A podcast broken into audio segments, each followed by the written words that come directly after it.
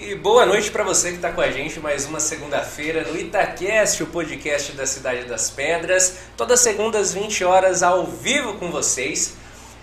Já vou lembrar que a gente está em todas as plataformas: Spotify, uh, Deezer, uh, YouTube, como Itacast.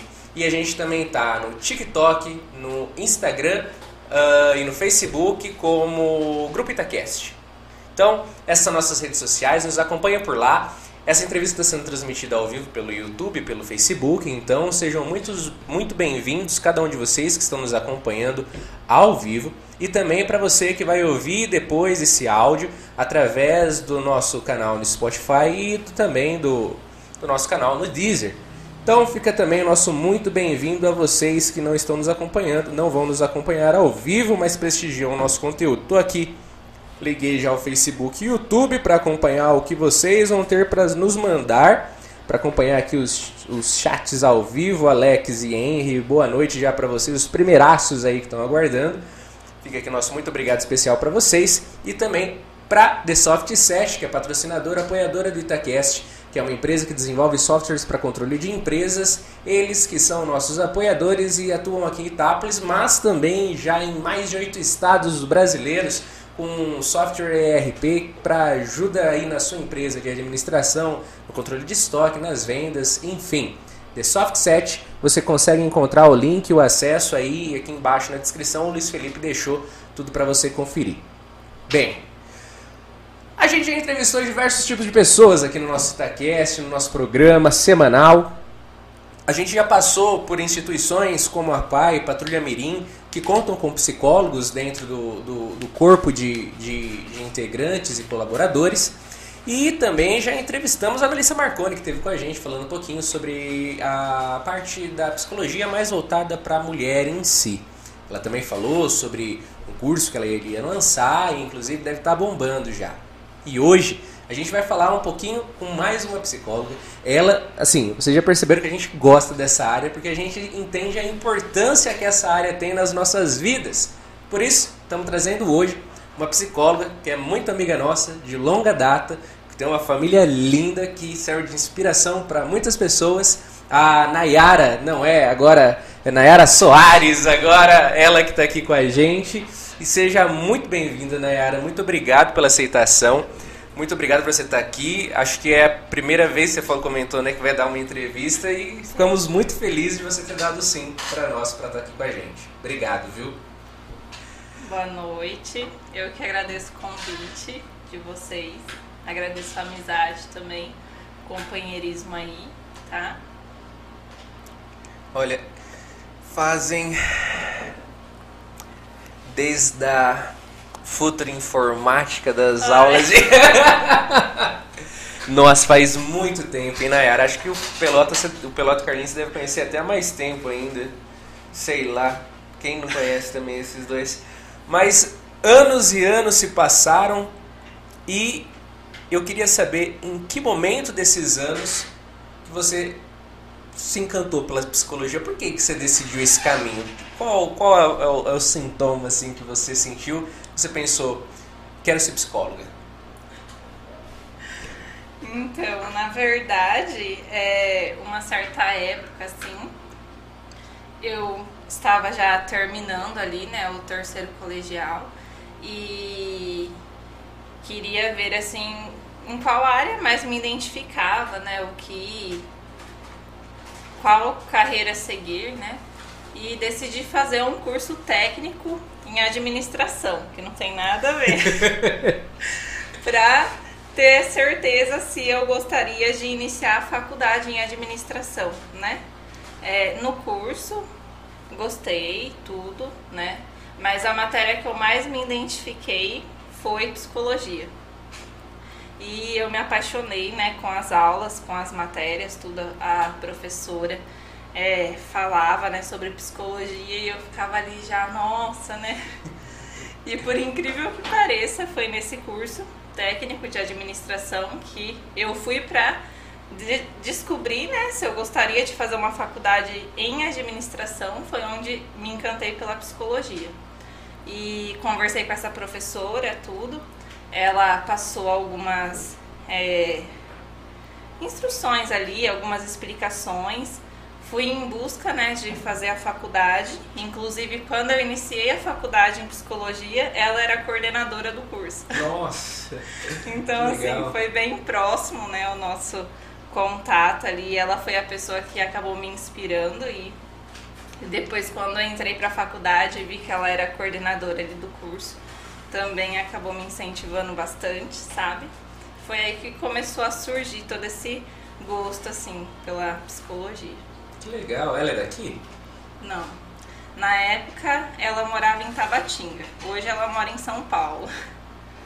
É, aumentou a cidade de Tabatinga para São Paulo. Poxa, e aí então, você chegou a concluir a, a técnica em administração? Sim. Concluiu? Sim. E, e você entrou na faculdade mais ou menos com quantos anos? Da, a de, de psicologia? Nossa, eu tinha. Não foi encarreado assim, tipo. Não, porque eu saí, né, do terceiro colegial, estava com alguns problemas de saúde, então não pude já dar início. Aí no próximo, né, um ano depois, quando eu estava melhor, a minha avó ficou muito doente, aí eu precisei ajudar no cuidado com ela, tudo, e acabei não conseguindo dar início de novo. Então foi após dois anos de, né, Sim. Depois que eu concluí o terceiro colegial que eu consegui dar início à faculdade. Esses dois anos já era pensando em psicologia. Sim, em já nenhum tava. momento. Já Legal. tinha feito vestibular, tudo, né? Já tava me preparando aí pra. Que bacana. Pô, e eu imagino então que uma coisa que eu imagino que não seja nada fácil é o campo profissional, principalmente no início, né? Assim, os primeiros passos, a, o sair da, da teoria da aula e passar para a prática da clínica em si, do atendimento com as pessoas, para tudo que você aprendeu aí sim ser colocado em prática. Esse, esse processo seu de, de, de estudos para passar para a prática em si da profissão, como que foi? Eu sei que nesse meio tempo veio presentes aí, você ganhou alguns presentes, um presente grandioso. Como que foi esse processo do término à prática em si para você? É, na verdade foi uma luta, né? Porque no eu tive ali, né, todo o, psicologia são cinco anos, mas no meu caso acabou sendo seis para minha turma, porque veio a pandemia, onde privou os estágios e a gente precisava dos estágios para é, conseguir atender ali, né, no último ano, porque a gente tem estágios desde o segundo ano na minha faculdade. E sempre veio fazendo os estágios em instituições, tudo, né? Mas no último ano são os estágios de atendimentos e tem que ser presencial. E como chegou a pandemia, acabou estendendo um ano por conta do estágio. Então foi complicado. E logo depois, né, que que a gente conseguiu fazer os estágios, tudo, eu, o pessoal da minha sala, veio a busca pelo CRP. Quando a gente conseguiu dar entrada no CRP, por conta da pandemia, todas as coisas que estavam acontecendo entraram em greve. Nossa. Um processo que demora coisas de 30 dias, pra gente demorou 60 dias. Nossa. Então, Não sai da faculdade já podendo atender, por exemplo. Tem que não, você não recebe o CRP já a hora que sai da faculdade. precisa é, entrar né, com tudo, mandar todos os documentos para o CRP para eles autorizarem para a gente poder iniciar os atendimentos, né? Caramba. Para gerar o número do CRP tudo certinho. Então teve todas essas, essas questões. Sim. Um pouquinho antes, né, é, no penúltimo ano da faculdade, em 2019, eu me casei, me casei em maio, né, 18 de maio, e aí em julho comecei a passar mal, né, não, senti- não me senti muito bem, fui até o médico, então descobri que estava grávida, né. E eu, meu marido, a gente ficou muito feliz, porque desde então a gente sempre, né, quando a gente decidiu se casar, já foi com essa intenção de construir uma família, né? Mas a primeira coisa que eu falei para ele, eu lembro até hoje, foi assim: eu não vou parar a faculdade e não vou parar a escola da família, porque a minha faculdade eu consegui concluir pela escola da família, né? Sim. Pela bolsa da escola da família. E quando eu fui no médico, tudo, né? Que nem engravidei, eu me casei dia 18 de maio. E aí, pelas contas do médico, engravidei dia 20 de junho. Nossa. então foi tudo muito próximo, Sim. né? E uma coisa que eu ouvi muito, eu acredito que muitas mulheres ouvem, né, quando ficam grávidas, assim, foi algo que me desmotivou muito no início, mas eu tinha comigo que eu não ia parar, não ia trancar a faculdade em nenhum momento e tudo ia dar certo. É, quando eu chegava para as pessoas para contar, né, sobre a gravidez, as pessoas falavam assim: "Nossa, parabéns". Ai, mas que pena, né? Você vai parar a faculdade agora? Fala assim, não, não vou parar, né? Não vou parar a faculdade. Mas como? Como que não vai parar? Né? Você tá grávida, tudo. Eu assim, não, mas vou continuar, né? Tudo. E isso foi uma coisa que eu ouvi muito, né? De várias pessoas. É... Nossa, né? Parabéns, você tá grávida tal nossa, mas agora, quase no último ano, né, vai parar tudo. Não, não vou parar, né? Vou continuar. E as pessoas não acreditavam que eu ia continuar, sabe? Mas eu tive muito apoio do pessoal da minha sala também, né? É, das minhas coordenadoras de curso no momento que eu estava passando mal, né? É, da minha família, né? Do meu esposo, assim. Então, isso foi o que fortaleceu. Mas foram vários é, empecilhos aí, né? No Sim. início da carreira, assim, que dificultaram um pouquinho. Caramba, quando você. Isso foi no penúltimo ano da faculdade, você engravidou. O, o, ele nasceu. Então, é, você estava no, no último ano. Sim. Só, ele nasceu dia, 20, dia 6 de março. É, ele nasceu em uma semana, uma semana depois começou a fechar tudo. Começou a pandemia. Nossa. Ai. Entre aspas. Deu certo que fechou ainda. Deu pra você ficar com ele pequenininho. Acabou que. Mas aí tava com ele em, estava com ele em casa, né? E, e estava na época de TCC, né? Várias coisas, mas deu tudo certo. A persistência. E, e nessa, por exemplo, você, você e o Ricardo são bem jovens, né? Você e seu esposo. Vocês estão com uns 26, 30? 30 tem eu, moço. E você é mais velho ou mais novo que ela? Bem mais velho. Você é mais, bem mais velho? Acha, Felipe, que você é velho assim? O Ricardo tem 25, 26. Ricardo tem 26. Jura? Eu 25. Nossa, vocês são super jovenzinhos, então achei que vocês tinham na base dos 30. Nossa, você tá acabado mesmo. Mas, cara. Então, ó, então vamos lá. Vamos chegar aos meus cálculos. Então, se vocês têm essa idade agora, vocês casaram ali na base dos 23, 23 anos, né? Tiveram o Miguel super cedo também, já logo no, no início. E eu não sei, digo porque passo por isso. Primeira coisa, casar cedo. Você tá louca de casar cedo, né? acha casa cedo, melhor fase da vida e não sei o que. Então, imagino que talvez você tenha, vocês tenham ouvido isso. Aí vem o filho já na primeiro mês de casado, já depois dali um tempinho já vem a notícia de um filho. Aí, hoje em dia, a gente está num mundo que é muito mais válido um cachorro que um filho, então imagino quanto vocês devem talvez ter, ter passado e juntado com toda a história da faculdade conforme você nos disse. Arrependimento? Em nenhum momento. Faria tudo de novo? Com certeza.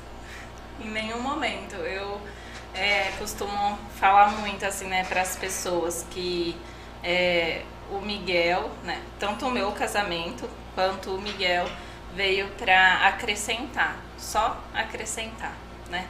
É claro, quem é mãe sabe, né, as dificuldades, as noites de sono, né?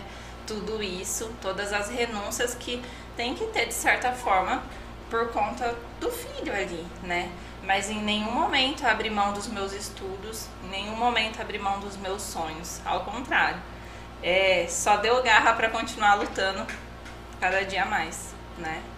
E tanto que ele me inspirou muito, porque na época ali que eu estava grávida, né?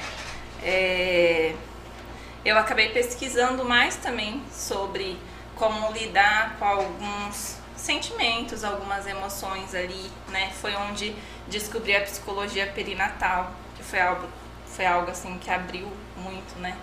É, deu muitas oportunidades para mim, sabe, na minha vida, né? E também foi onde comecei a olhar mais para psicologia infantil, que é um dos meus focos principais hoje. E, essa psicologia perinatal, que é o que você pesquisou, conforme você disse, o que seria? O que, que é isso, perinatal? Então, a psicologia perinatal, eu até fiz alguns cursos de especialização voltados para ela, né? É uma área da psicologia que estuda, né, trabalha ali mais com gestantes, com, com a mulher em si, né, a questão da maternidade, a questão também da paternidade, né, o que os pais que são presentes ali nos primeiros meses de vida do filho também durante a gestação, o que esses pais sentem também, o que esses pais passam, né, é, a questão também da maternidade, da rede de apoio da mulher, da importância da rede de apoio da mulher, tanto durante a gestação como nos primeiros anos de vida do bebê, né? Porque, por exemplo, para eu estar aqui hoje, agora, eu preciso de uma rede de apoio. Se o meu filho tivesse comigo aqui agora, não estaria conseguindo falar, né? Então, é, é tudo isso que é muito importante, né? Trabalhar, porque tem mulheres que às vezes não tem essa rede de apoio. Tem mulheres que às vezes cuidam de um filho ali dia e noite sozinha, né? Então, aí também tem a questão é, de adoção, do psicólogo trabalhar todo, todo esse contexto com as mulheres, né? As famílias que às vezes não conseguem ter filhos é, e querem adotar, como trabalhar a emoção, né? No caso, o emocional dessa família, toda essa questão. Vários, envolve muita coisa, sabe? Muitos assuntos, assim. É, é, é bem... É, é, é bem voltado para uma estrutura familiar em si, pelo que eu posso ver, talvez, de uma forma uh, superficial da minha parte. Mas, assim, é, seria isso, essa um todo? É, porque assim, trabalha ali, né? O, a gestação ali da mulher, então, que nem os, tri, os trimestres, né? O que a mulher vai sentir a cada trimestre, por exemplo. No primeiro trimestre ali, né, de gestação, às vezes a mulher sente aquela confusão, né? Tem aquela negação, nossa, mas e agora, né? Por mais que eu diga assim, eu fiquei muito feliz é, quando descobri que ia ser mãe, mas aí vem tudo aquilo, né? E agora? E a faculdade? E, e tudo, né? Como que vai ser? Como que eu vou me formar? Como que eu vou trabalhar? Como que... Né? Então, é toda mulher, querendo ou não, no início ali da descoberta, passa por isso, né? Aí às vezes tem os enjoos, também tem as incertezas, tem algumas mulheres que passam por alguns riscos ali de perda, né? Então tem tudo isso. E depois os outros trimestres, né? Que a questão de lidar com a ansiedade, é, também tem todo o processo quando vai se aproximando do parto, né? A ansiedade do casal ou da mulher, né? Em conhecer o rostinho do filho, como vai ser, todos os planos, né? E também tem a questão da pós-parto, as dificuldades que vêm com esse pós-parto, as mudanças, né? Tem a questão do porpério também, que também é estudada na psicologia perinatal e trabalhada. A questão da depressão pós-parto, que algumas mulheres passam por isso. Então, assim, envolve muita coisa, né? Sim. Esse, uma coisa que eu ouço muito, assim, falar, e até a, uma, uma coisa que é muito. Uh, uma doença que é, assim, digo comum porque acho que todo mundo já enfrentou ou pessoalmente ou indiretamente ou na família ou com um amigo que é a questão da depressão em si. Uh, e um grande apoio para a depressão é ter um bom acompanhamento psicológico ali lado a lado. A depressão pós-parto essa essa depressão pós-parto o que é? Assim tipo ela é por causa do parto mesmo, assim? É, é hormônio? O que, que, acontece nessa, na cabeça de uma mulher, assim? Como que é isso? É porque, assim, a questão da depressão pós-parto é um assunto bem delicado também, né? Onde, é, não só isso, né? Mas tudo na psicologia envolve uma avaliação, né? Para o psicólogo poder avaliar, né? Poder acompanhar todo o processo para conseguir dar um diagnóstico para qualquer paciente. É, e no caso, quando a mulher ela está né, ali no processo de gestação, tudo, está crescendo a barriga, né? É, as expectativas, os sonhos, né? É, isso quanto a gravidez é desejada, né? É, vou usar esse exemplo no caso, tá? É, mas tem muitas mulheres que às vezes ficam grávidas e, e não tem esses sentimentos, essas emoções, né?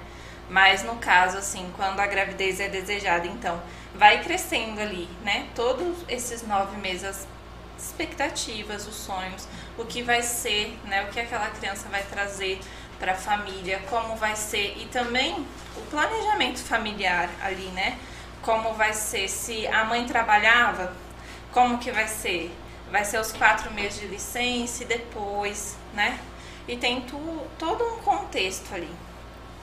Quando a criança nasce, é, nasce, né, uma nova história, um novo mundo também, né? Porque quando a criança nasce, tudo. A criança, na maioria das vezes, é, no início ali, né? Acorda várias vezes à noite. né? Às vezes acorda várias vezes à noite tem algumas dores, né? E principalmente assim, para as mães de primeira viagem, muitas vezes fica muito difícil lidar com, com todas essas emoções, com tudo isso. E no início ali, vem essa culpa também, né? O que eu estou fazendo errado, o que eu estou fazendo certo, porque muitas vezes são tem muitos julgamentos também, né? Ah, você devia fazer isso, você devia fazer aquilo, você devia fazer aquilo. E a mulher, ela já está é, muito abalada com tudo que está acontecendo, porque imagina, a mulher carregou ali, né, durante nove meses. Aí, ou teve um parto normal, ou fez uma cesárea, né? E essa criança agora está nos braços dela.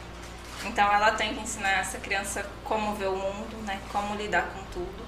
E às vezes tem a rede de apoio, tem as pessoas que apoiam, tem as pessoas que estão do lado, tem as pessoas que ajudam é, dar uma mamadeira ou ajudam ela ali no momento que a mulher está amamentando, ajuda, né? Traz um copo da água, traz alguma coisa para comer, ou ajuda com a limpeza ali na casa, ajuda de alguma forma. E tem mulheres que às vezes não tem ninguém que ajude, né?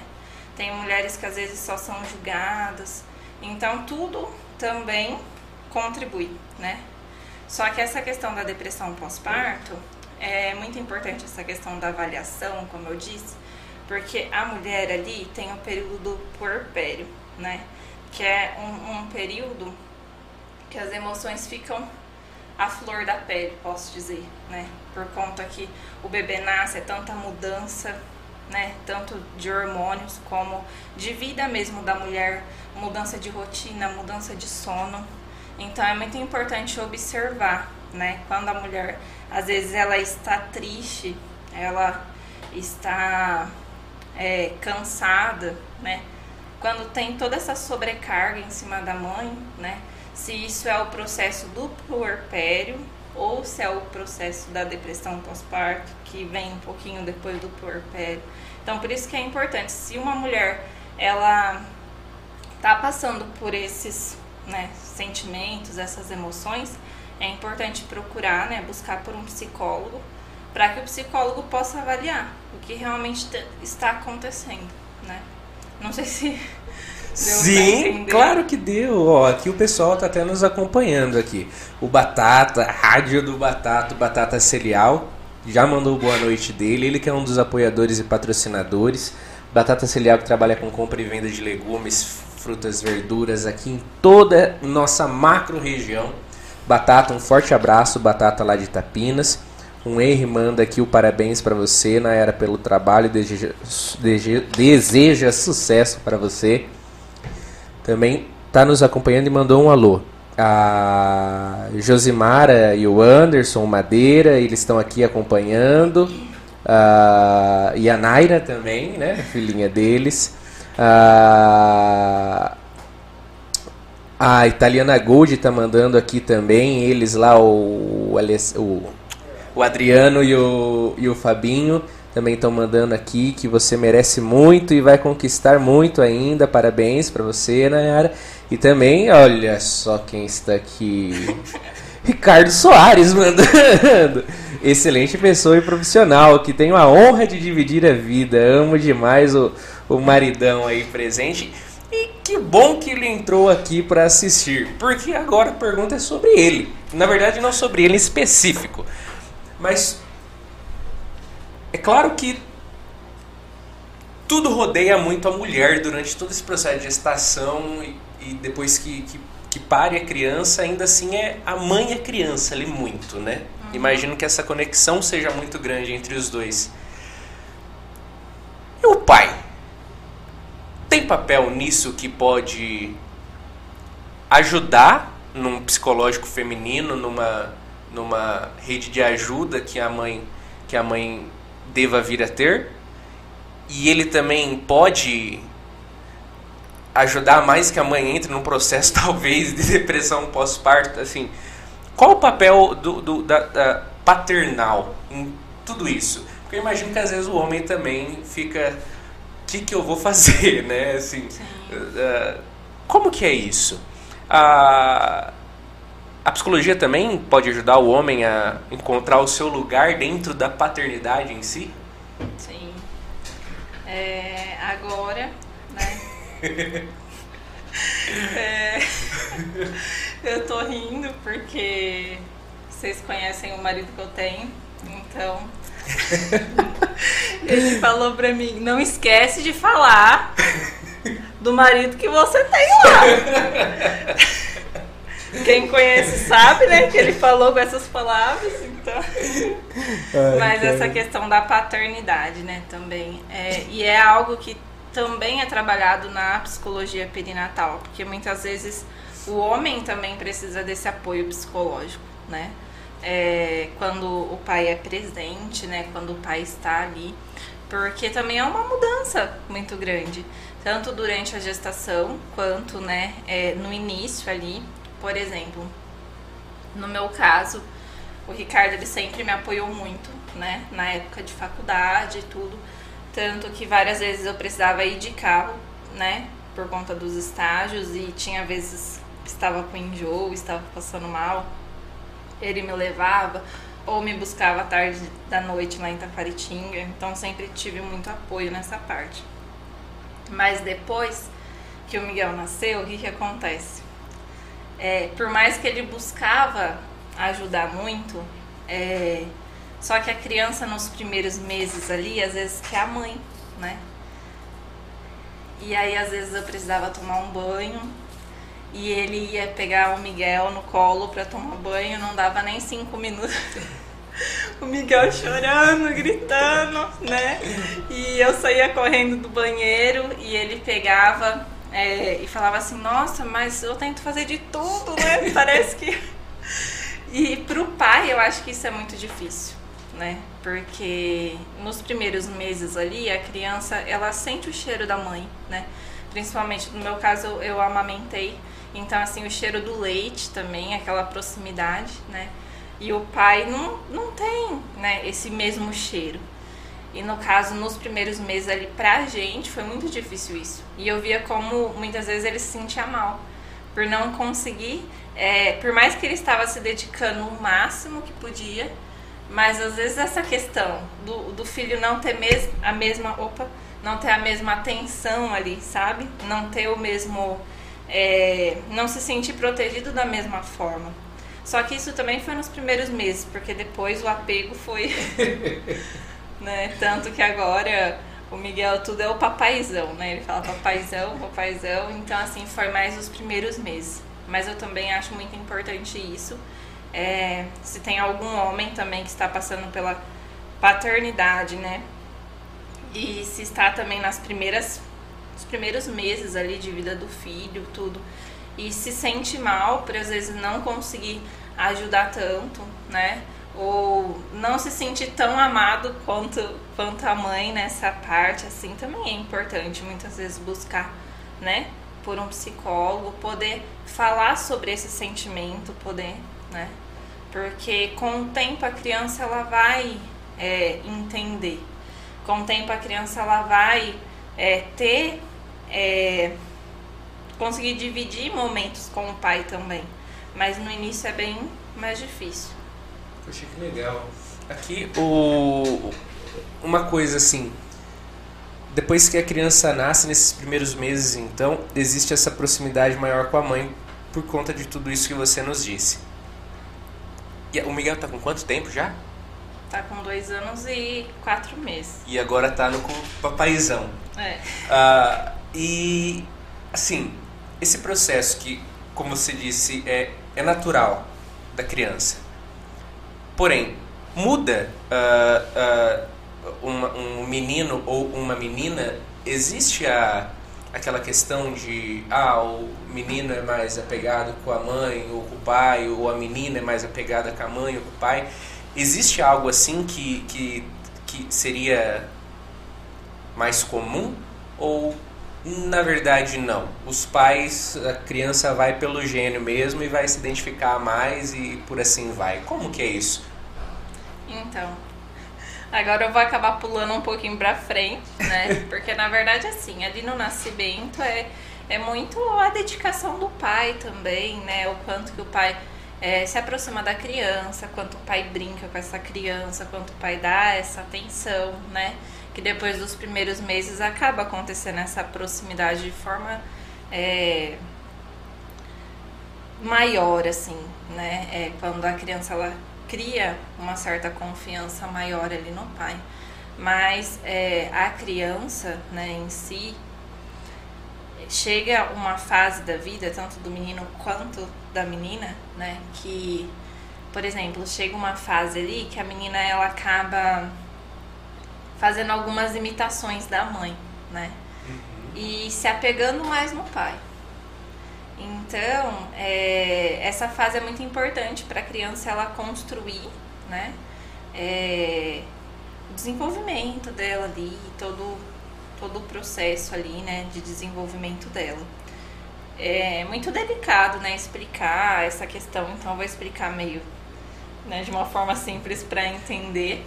Mas, por exemplo, mesmo que a criança às vezes não tenha, a menina não tenha o pai, mas é muito importante ter uma figura masculina, né? Às vezes ter um irmão, ter um, um avô, alguém ali próximo, porque a menina ela acaba às vezes imitando a mãe, querendo passar o batom, querendo vestir a roupa, querendo pentear o cabelo igual. E só que acaba também ficando mais apegada, no caso, se a menina ela tem o pai presente, às vezes acaba ficando com ciúmes desse pai, às vezes acaba abraçando mais esse pai, sabe? Tendo todo esse cuidado, esse carinho maior com o pai, né? E o menino, no caso, com a mãe. É, às vezes, a... o menino ele começa a querer vestir o sapato do pai, a camiseta do pai, né? O chapéu, o boné só que acaba ficando mais apegado com a mãe. E é, tudo isso faz parte do desenvolvimento da criança e é muito bacana. Por isso que é importante tanto para os meninos quanto para as meninas ter esse papel feminino, né?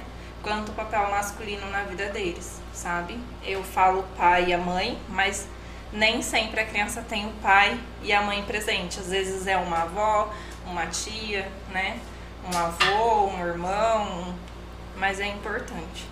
Poxa, que legal. E nesse, nesse processo, se. a- como que é a. a- assim. Existem os pais presentes. ah, a criança, normalmente, necessariamente, acaba se apegando na, no pai ou na mãe, ou tipo, ah, avó também ali tá junto. Pode acontecer da criança se apegar numa outra figura masculina ou feminina que não sejam os pais em si, também pode acontecer isso? Ou se tem pai e mãe, normalmente é pai e mãe, ou é normal às vezes a criança se apegar em alguma figura ao redor só? Como que é isso? Sim, também pode acontecer, porque tudo vai depender da proximidade, né? Tudo vai depender da proximidade, da, é, da atenção que o outro dá. Entendi, então é normal. Sim. O. Oxi! Oi, você tá vendo? Ah, é o. Ah! Eu vi aqui Luiz Carlos Andriotti. Luiz Carlos. Mas o Luiz Carlos é o pai, né? É. Ah! Celular. Eu fiquei, Luiz Carlos, mas o Luiz tá aqui, o Carlos tá aqui. Quem que é Luiz Carlos? É o pai. Caramba. O Luiz Carlos Andriotti tá mandando oi aqui, mas é o hashtag Francisco. O Chico, ele chegou do futebol já, né? Então, ele que quem nos acompanha sabe que a gente tem o Chico, nosso ajudante mirim, o Francisquinho. Ele que tá sempre aqui com a gente, mas agora tá nos treinos de futebol. Não nos acompanha mais aqui no, no de camarote. Tá mandando oi pra, pra Nayara aí, ó, o Chico. E o Batata tá mandando pergunta. Como pode ser a ajuda de um psicólogo na luta contra a ansiedade para os gordinhos? Não comer a, a borracha da geladeira. Eu, eu vou ouvir atentamente porque eu tô. eu tô na borracha da geladeira. Pelota viu as compras que eu fiz hoje de guloseimas para deixar lá nas horas de ansiedade. Ele achou que eu tinha saltado americanas inteiras de chocolate. Isso é uma coisa que eu acredito que deva acontecer bastante e. ah, ah, digo pelo exemplo que eu tenho em casa do meu sobrinho de dois anos e pouquinho, dois anos e meio, mais ou menos. É, tem mais ou menos a idade do, do Miguel. Ah, parece que é tudo um imediatismo muito grande hoje, né?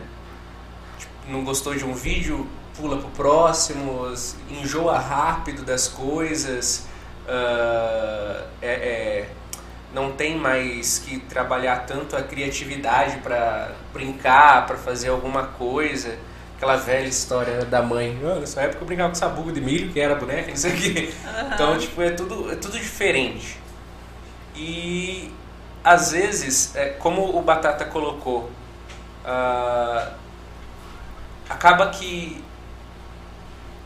é como se surgisse um processo de ansiedade, né? Nesse imediatismo e acaba que desforra na comida ou desforra na não comida, né? Às vezes também esquece de comer, não se toca para se fazer a alimentação certa, ou então vai na borracha da geladeira, até como o Batata disse aqui, se enfia aí e come várias besteiras e tudo mais em quantidades exageradas. Esse processo nos pequenos é normal de acontecer mesmo? É uma fase? Ou é preciso ser dado uma atenção e assim, se existem cuidados que a gente pode tomar nas nossas casas para que isso não aconteça, você saberia colocar aqui pro Batata Cereal, nosso amigo?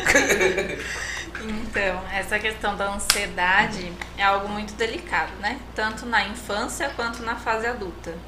E é algo também que eu trabalho muito na clínica, tanto com as crianças quanto com meus pacientes adolescentes, adultos que eu tenho. E eu sempre digo, né, que a ansiedade sempre é desencadeada de algum lugar. Então, às vezes a gente não para para observar, né? Mas às vezes aquela criança que está passando, né, que está ali ansiosa, o que que aconteceu? Por que, que ela está daquele jeito?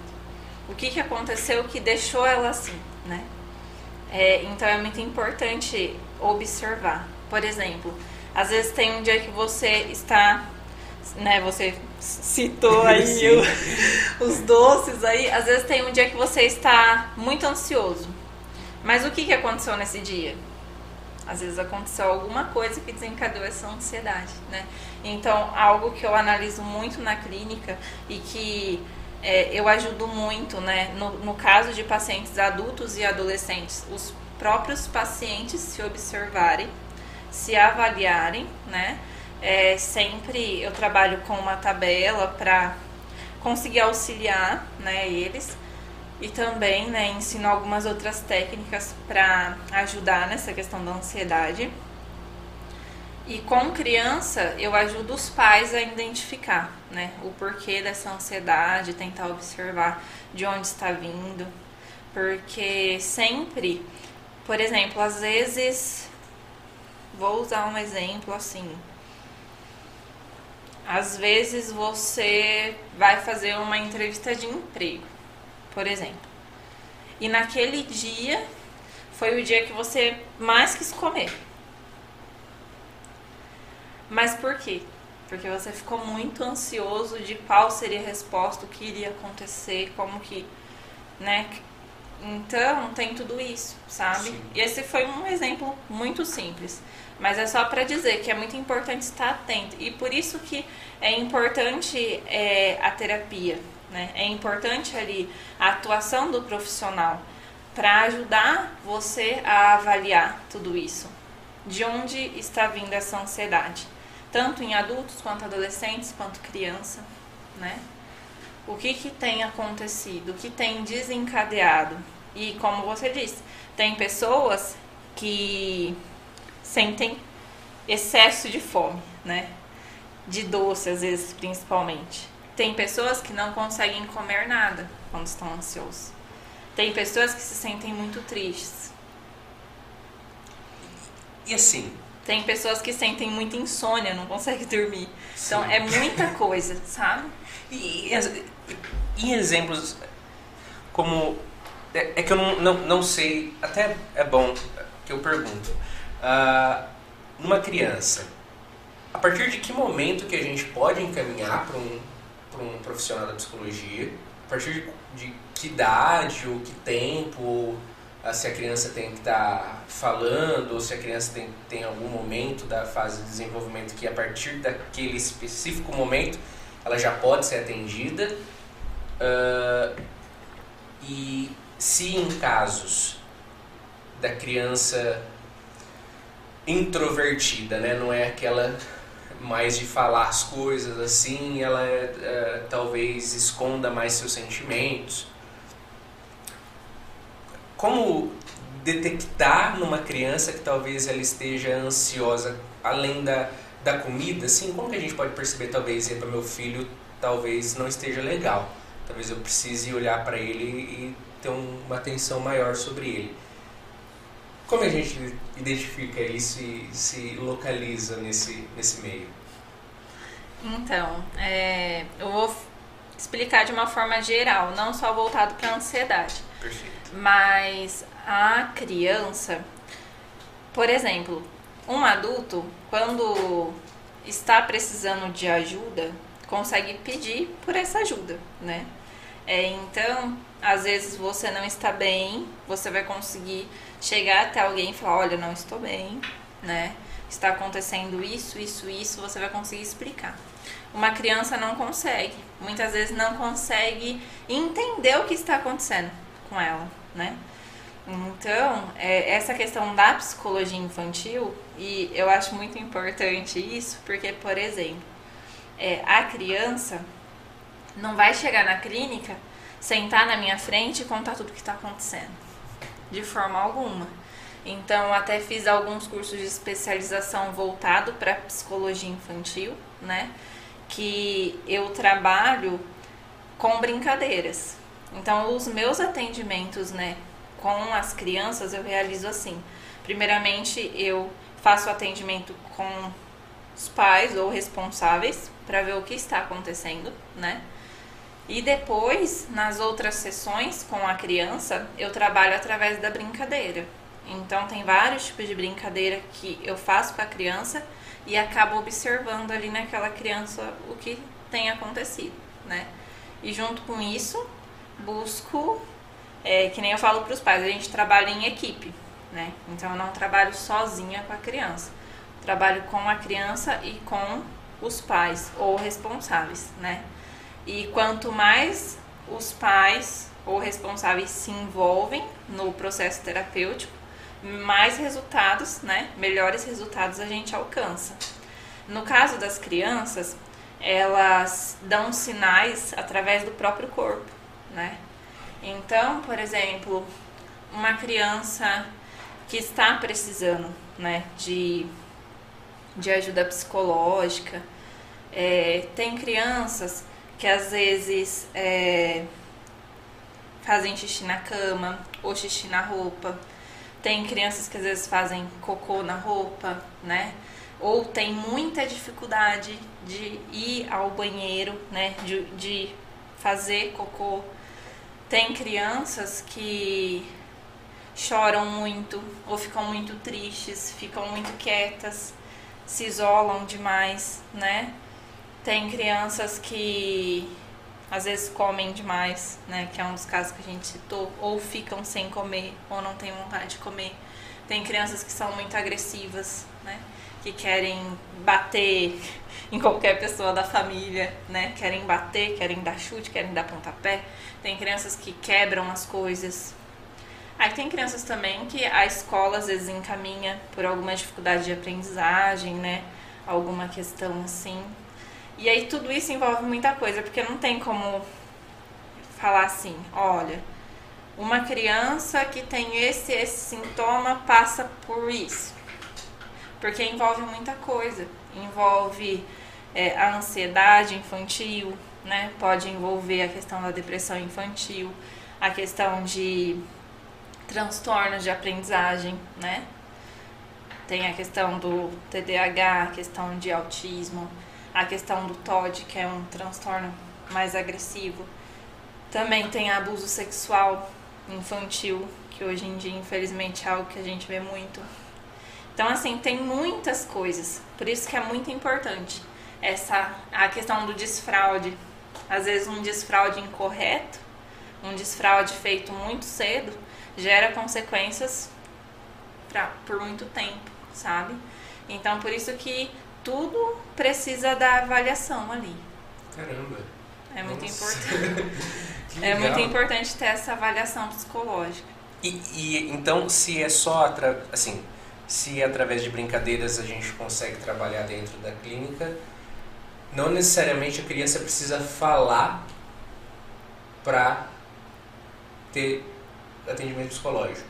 Ou é melhor? Não, assim, no meu caso, né, é, porque não são todos os psicólogos que atendem criança, Sim. né? Tem psicólogos que atendem só público adulto, tem psicólogos que atendem infantil, então tudo vai variar muito, né? É, no meu caso, a forma como eu, eu trabalho na clínica é assim: eu tenho pacientes a partir de três anos lá na clínica, que consigo trabalhar muito bem. Uhum. É, mas eu sempre falo para os pais, se são crianças mais novas, né? Que os pais têm alguma dificuldade, eu faço a orientação com os pais, tentando Ah, investigar, entendi. né? Que aí os pais conversando, essa orientação com os pais. Se for com as crianças, aí eu sempre faço orientação ali com a criança, né? É, com os pais primeiro, aí atendo as, as crianças, né? Tantas sessões das crianças, depois faço a orientação com os pais de novo, e aí a gente vai tentando chegar, atingir ali um objetivo. Que legal. O- A gente tem a pergunta aqui. Nossa, deixa eu voltar aqui que agora entrou bastante gente e eu perdi pra trás aqui. O fato de pais negarem e fingirem que não tem nada de errado com a criança pode atrapalhar o desenvolvimento?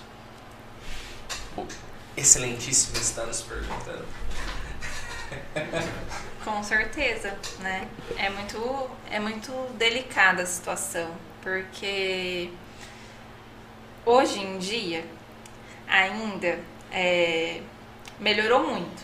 Melhorou muito. Me lembro que quando comecei a fazer psicologia lá atrás, as pessoas falavam assim, ah, fazer psicologia, né, para trabalhar é, onde, né, para trabalhar como, né, e as pessoas assim tinham um olhar muito fechado, como se a psicologia fosse só para atuar com transtornos, né. E hoje em dia ainda tem, tem muitas pessoas que negam a ir a psicólogos ou a levarem os filhos a psicólogos por por conta disso, sabe? Né? Por ah, mas meu filho não tem problema, eu também não, não preciso. Na verdade, todo mundo precisa. Terapia faz bem para todo mundo, né? Não só para criança, quanto para adolescente, quanto para adulto, né? Para idoso, a terapia é essencial na vida de todos. Mas quando os pais, né, se negam a aceitar algo que a criança que a criança precisa de ajuda, que a criança. E às vezes até mesmo pode ser que alguns professores ou médicos, né, peçam, né, olha, leva o seu filho até um psicólogo, que isso vai ajudar. Às vezes tem alguns pais que negam, né? E acaba atrapalhando no desenvolvimento da criança, né?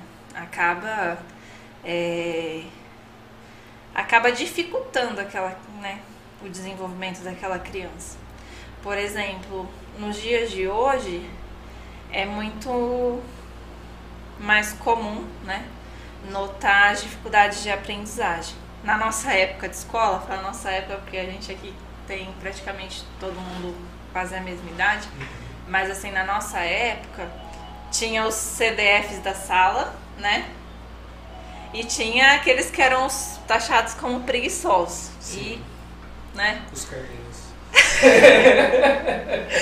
Mas o que que acontece? Hoje em dia, né, é, com todas essas avaliações, até mesmo, até mesmo assim, das escolas, é, tem esse olhar diferenciado. Então, por exemplo, às vezes se os professores percebem que uma criança está com dificuldades de prestar atenção, está com dificuldades ali na aprendizagem, vai encaminhar para um psicólogo, né?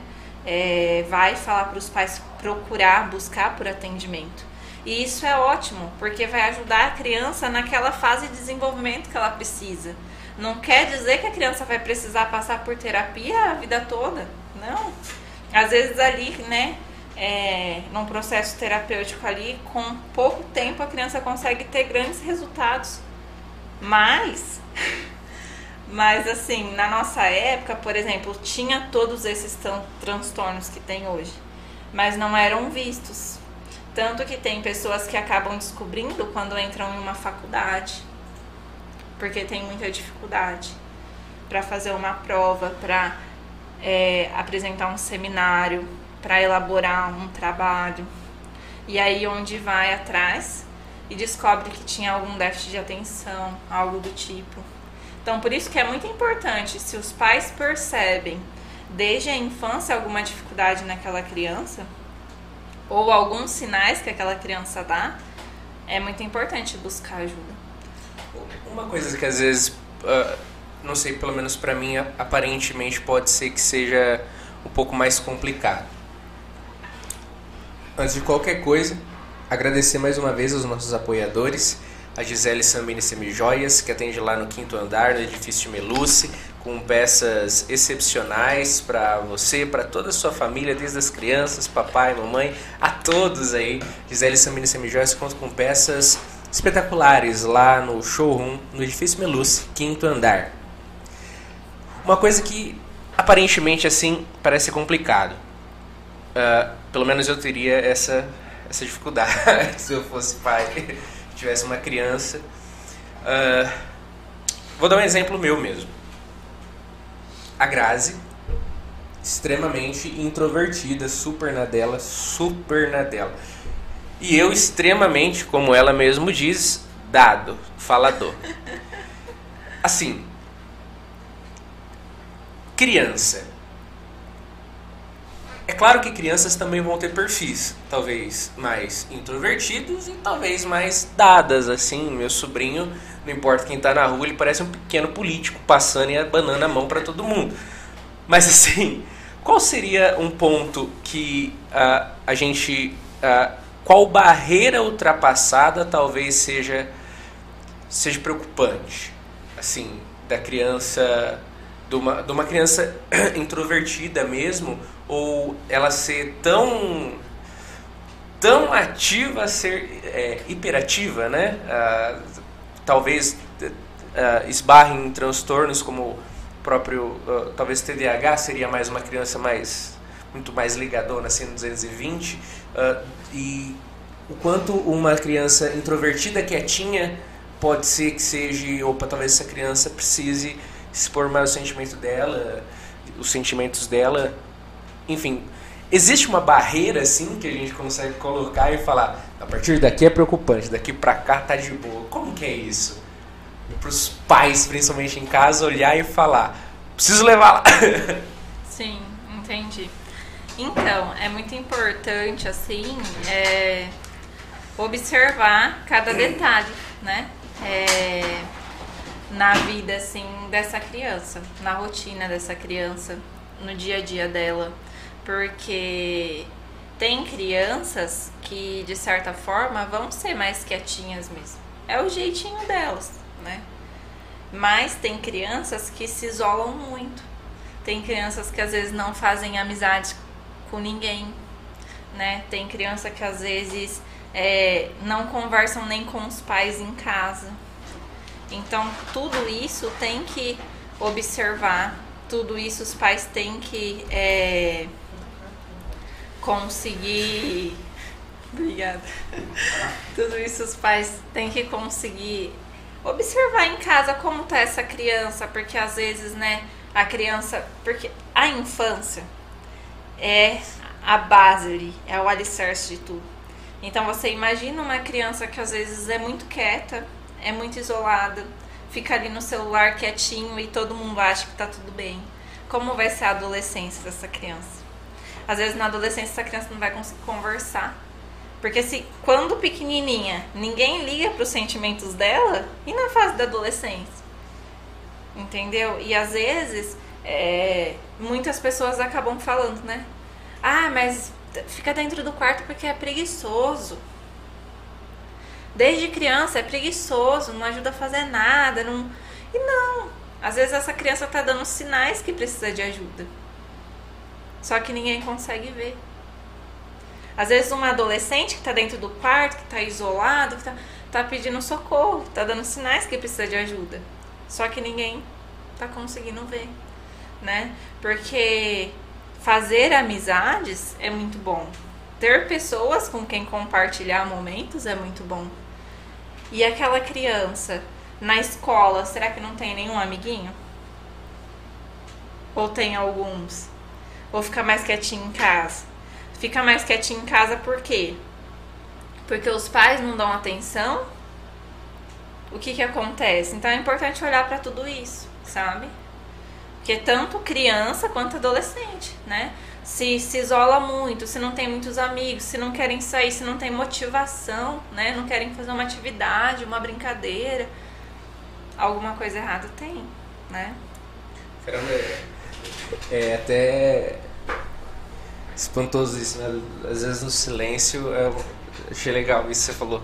Da criança às vezes tá isolada, mas na verdade tá gritando por socorro, né? Caramba, isso é é forte, né, assim, da, da gente ouvir. E todo esse mundo que a gente vive, assim, conectado o tempo todo. Muitas das vezes é mais simples a gente colocar a criança no celular para ela talvez parar um pouquinho quieta. Uh, você como mãe deve saber muito bem como é isso uhum. uh, de ter a criança que às vezes quer brincar o tempo todo, que quer fazer quer fazer arte o tempo todo, que pode ser até natural, mas assim, né, e é muito mais fácil para o pai e para a mãe, mas muito mais fácil ligar o mundo Bita, a galinha pintadinha, a, não sei o que mais o nome de programa de criança, a, a patrulha canina a,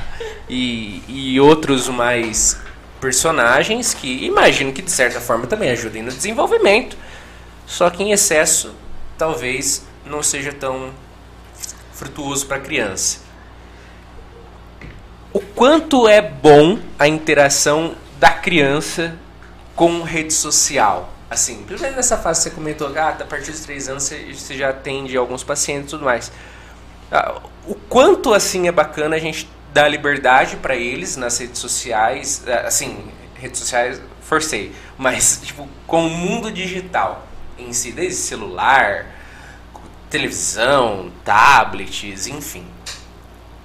O quanto isso é, até que ponto é normal, é de boa, até que ponto pode ser que isso seja uma semente que lá na frente vai dar um fruto não tão legal. E agora a câmera muda na Yara de repente. Que nem eu falo, né, para as crianças que vão lá na clínica, mas agora eu vou colocar minha capa mágica. Então, hoje eu até trouxe o jaleco, né? Porque eu gosto muito que lá na clínica, às vezes se eu estou com roupa normal, é uma coisa. Aí quando eu coloco o jaleco, tem todas as carinhas, eu falo assim, como que tá seu humor hoje, né? Como que você tá? Você tá feliz, tá triste, tá sentindo engraçado? Aí já muda tudo. Tanto que, que se algum dia eu esqueço, porque lá na clínica Durante a semana eu atendo mais adultos e de final de semana, né, no sábado, praticamente o dia todo de sábado atendo as crianças. E às vezes durante a semana eu acabo encaixando alguma criança para atender e às vezes esqueço o jaleco. Aí eles falam assim, tia, onde tá essa blusa legal? Poxa, que gracinhas. E eles você, Normalmente você atende a criança com, com esse jaleco. Sim. Aí a gente Legal. brinca, né? Eu sento na mesinha com ele, sento no chão, a gente faz uma bagunça. Que bacana, que demais. Então, é, a respeito dessa questão das telas, né? É, eu não sou uma psicóloga e uma mãe que acha completamente errada as telas. Né? Eu acho assim que tem coisas que são importantes. É, por exemplo, hoje em dia está tudo muito né, nessa tecnologia e até mesmo com a pandemia a gente viu que as crianças precisavam se conectar com os professores né, através das telas, né, seja computador, seja celular. E precisava ter esse contato, até mesmo às vezes com os amigos, né, com tudo isso. Então, eu acho assim, que tem uma certa parte que pode ser produtivo. Mas como você, te, né, como você disse, tem muitos pais que usam isso para ter um tempo para si mesmo, né? Vamos supor, às vezes a criança ela passou o dia todo na escola. Aí a criança chegou em casa, é claro que ela vai querer assistir uma TV, é claro que ela vai querer é, assistir um YouTube, alguma coisa, e é claro que os pais vão querer descansar. O que, que é mais fácil? Pegar o celular e dar para a criança. A criança Sim. fica quieta e os pais descansam. Mas não é o correto, porque cada vez mais essa família vai se isolando um dos outros, ali dentro do próprio né, ambiente ali da própria casa. E isso então não é nem um pouco saudável, né? Agora, é claro, se a criança ela quer olhar, né, assistir algum desenho que seja educativo, ou se a criança quer ouvir alguma música, ou se a criança quer ver algum vídeo, alguma coisa, mas sobre o monitoramento dos pais ali e com um tempo estipulado também, né? Mas a criança tem outros, outras atividades, né? Por exemplo, às vezes a criança quer jogar um videogame, ou quer jogar um joguinho no celular ou no tablet, ou se não quer assistir algum filme na TV, ou quer assistir algum vídeo no, no YouTube, mas os pais estão monitorando né? E tem um tempo estipulado, porque essa criança ela precisa tomar banho, ela precisa comer, ela precisa sair, né? Ela precisa brincar. Então, e é muito importante também a brincadeira entre os pais, entre a família ali, né? Nem que for para separar ali alguns dias durante a semana, sabe? Porque uma coisa que eu vejo muito assim, é, o Por exemplo, você vai ficar um dia todo assistindo TV, deitado. Se você fica um dia todo assistindo TV, deitado, como que fica a sua cabeça no final? Você sai ali, você tá até desconcertado, assim, tá. Sabe Né? onde tá? Fica, fica tudo muito vago, fica tudo muito lento, parece, né? E é isso que acontece com a criança também. Às vezes tem pais que acabam reclamando de concentração, né, de falta de concentração com a criança, mas às vezes a criança fica o tempo todo no celular, o tempo todo no videogame, o tempo todo na TV. Então, como que essa criança ela vai interagir? A criança ela acaba é, ficando ali naquele mundo virtual. Como que ela vai interagir com os outros?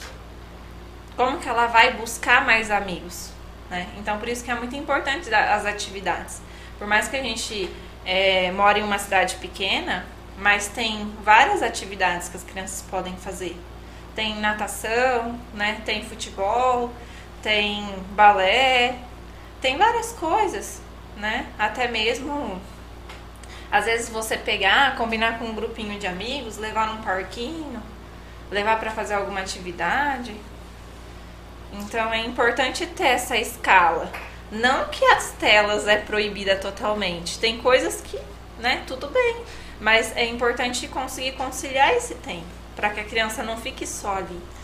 E é importante eh, ser nessa questão que você falou de talvez colocar a criança para conviver num círculo parecido com o dela de idade. Isso é importante ou não, não tem tanta diferença no desenvolvimento de uma criança? Sim, tem bastante diferença. Porque antigamente, né, é, por exemplo, na minha época, assim, acredito que na de vocês também, né, que nem o Peloto Carlinhos, eles são em três irmãos da idade deles, né. É, tem o Francisco, mas o Francisco é mais novinho. Mas assim, tinha os três correndo pra casa o tempo todo Sim. se interagindo, entendeu? Na minha época eu não tenho irmãos, mas eu sempre tinha a molecada ali que tava na rua brincando comigo o tempo todo. Se eu quisesse brincar com alguém, era só ir gritar alguém e vamos, vamos, né? Tinha minhas primas também, tinha minha prima que eu brincava, às vezes vinha, posava em casa. Então, assim, tinha criança o tempo todo. Agora, eu ve- vejo por mim, porque tem vários amigos que têm filhos da mesma idade que o meu, mas a correria do dia a dia é tão grande que às vezes a gente não consegue parar para organizar um dia para colocar as crianças junto para brincar. Então, isso é importante. A criança, ela ter interação, né? A criança, ela conseguir é, brincar com outras crianças da idade dela, crianças que entendem sobre o mesmo assunto. Porque às vezes eles chegam lá na clínica falando, ai tia, porque tem esse jogo assim, assim, assim. Ai, porque tem esse brinquedo assim, assim. E é tudo da mesma idade. Os grupos, sabe? Sim. Que nem crianças, por exemplo, de 7 anos. Às vezes é uma semana que lança alguma coisa, eles chegam falando do mesmo assunto. Por mais que Que é legal. terapia individual. Crianças de 4 anos, por exemplo, chegam falando do mesmo assunto na mesma semana. Então, assim, eles se entendem entre eles. É importante Que essa bacana. troca, né? E- E a escola? Né, Eu acredito que a escola, então, desde todo esse trabalho que você falou, que a escola às vezes faz esse caminhamento, pode fazer esse auxílio. A escola, assim, é importante para a criança estar dentro da escola, isso é fato, você já nos disse aqui com os exemplos que deu e tudo mais. Mas, assim, existe um momento que você acha que, pô, a partir daqui é legal a criança ir para a escola ou a partir daqui para trás é melhor primeiro o âmbito familiar apenas? Existe um, um, um momento que a criança talvez esteja preparada, entre aspas, para a escola em si? Ou não? Ah, acho que a partir dos quatro meses, é, ah, o Educare mesmo, que é um dos apoiadores, acho que a partir dos quatro dos seis meses, né? Que já, já acolhe crianças, a, a próprias creches né, municipais, a partir de quatro meses já é o tempo que a, que a mãe tem de licença maternidade, né? A partir desse, desse período já, já, já há matrícula de, de crianças, né? Aham. É legal já, tipo, tora o pau a partir dos quatro meses ou se tem a possibilidade é interessante cultivar mais esse âmbito familiar? Então, eu acho que isso vai muito da família, vai muito dos pais, vai muito da dinâmica familiar. Porque é, nós vemos a sociedade em que a gente vive, né? E nos dias de hoje a gente sabe muito bem que é muito difícil é, uma pessoa da casa trabalhar para outra pessoa ficar com o filho em casa, né? Sim. Então, por mais que às vezes as mães têm vontade de ficar com os filhos mais tempo, mas, mas muitas mães é, têm a necessidade de colocar a criança com quatro meses na escola, né? Então, eu acho que isso vai muito da dinâmica ali familiar, de como é, né? Do que esses pais conversam.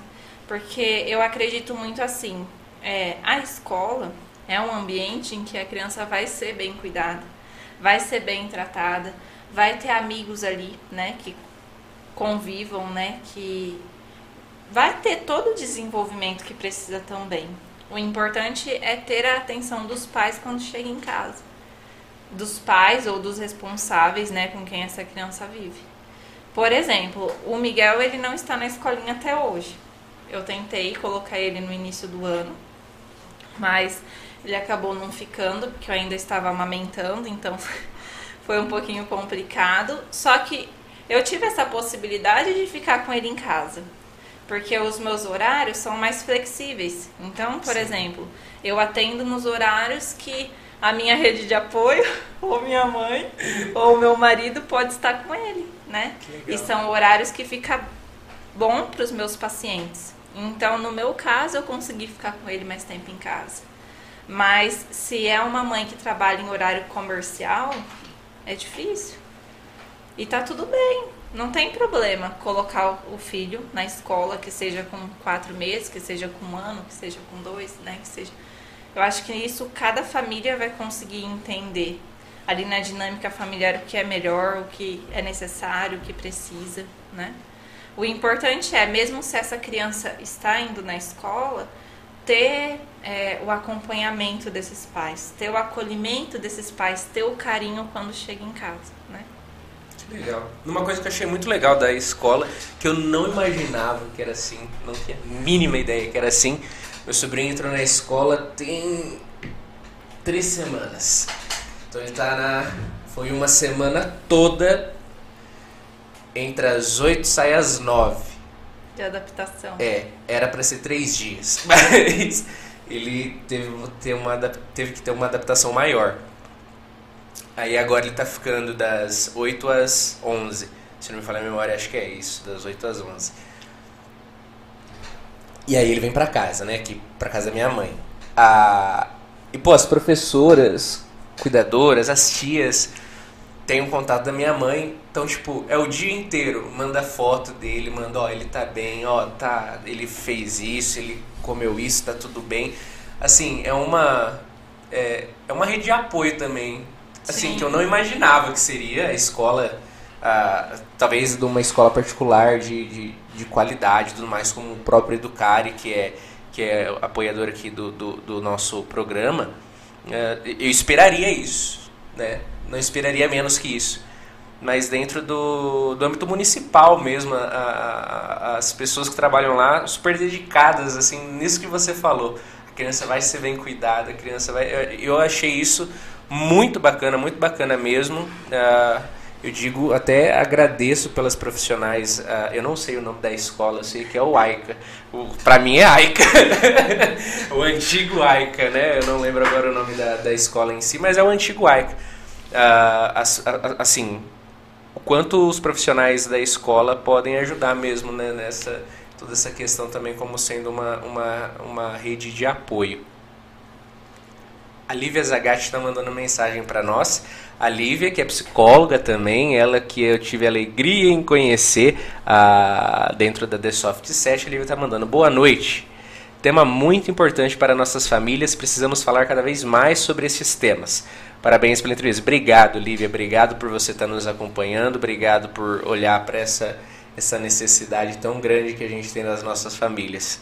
Uh, e agora a família, digamos, a família contemporânea.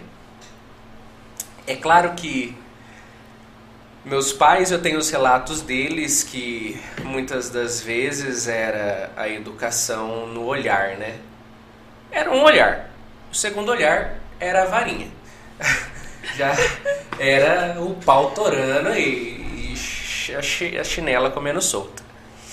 Talvez a minha geração, a nossa geração tenha sido um pouco menos, mas é claro que a, o chinelo teleguiado nos perseguiu e, e já apanhei de cinta com a parte da fivela para ver se aprendia mais. e assim, hoje, uh, existe muito uma cultura de, de não se bater em criança. Há, há anos atrás já existe a, a, a lei da palmada, que para bater em criança, etc, etc, na questão de espancar uma criança também, que tem muita gente sem noção, isso é óbvio. Mas até que ponto que criança é difícil? É fato, né? Criança é, é um serzinho ali que às vezes quando quer sabe ser invocado. Como que é, assim, até onde dar o tapa resolve, até onde devemos contar até 10 e meu minha cria ouve aqui. Como que é isso? Essa, essa, esse autocontrole dos pais para talvez não descer o sarrafo na criança e, e ou, e, ou e se existe, que ponto é esse de não precisa de uma correção um pouco mais severa? Vou precisar dar uns tapas aqui né, nas pernas dele para sossegar o facho aqui. Como que é isso? Essa, essa, essa, esse discernimento que tem que ter? Para você, mãe, psicóloga. Como que é isso, cara? Então, né? É...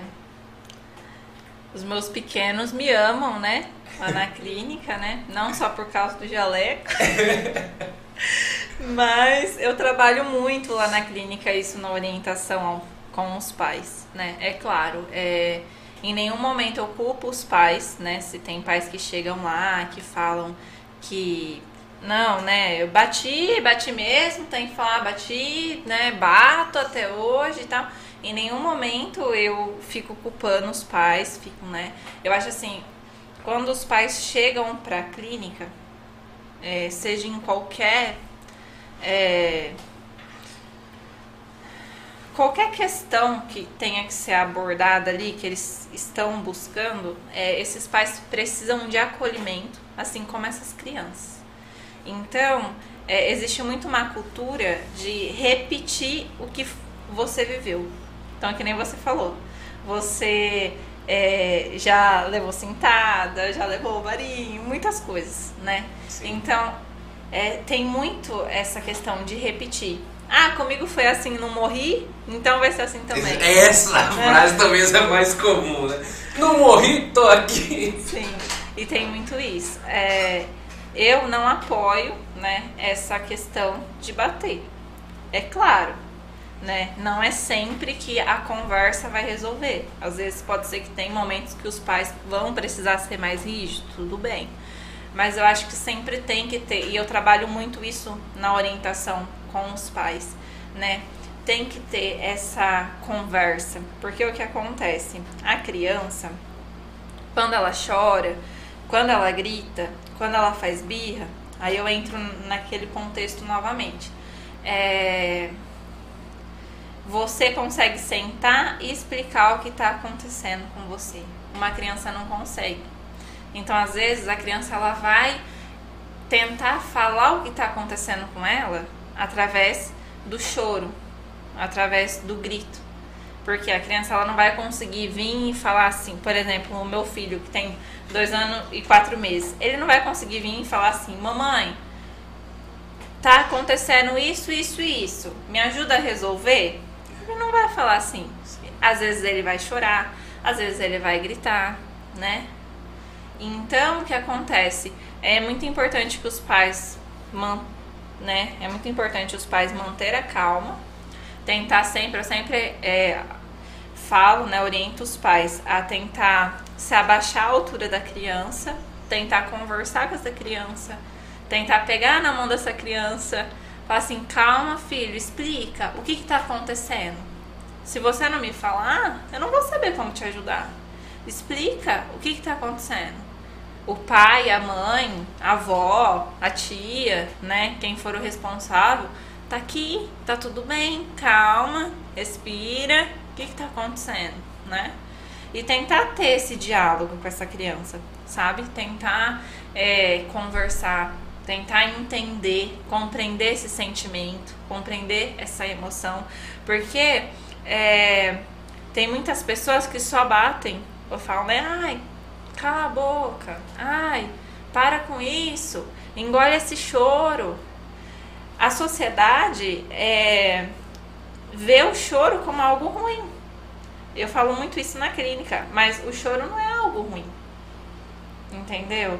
É, assim como você sorri, você também precisa chorar em certos momentos. E tá tudo bem.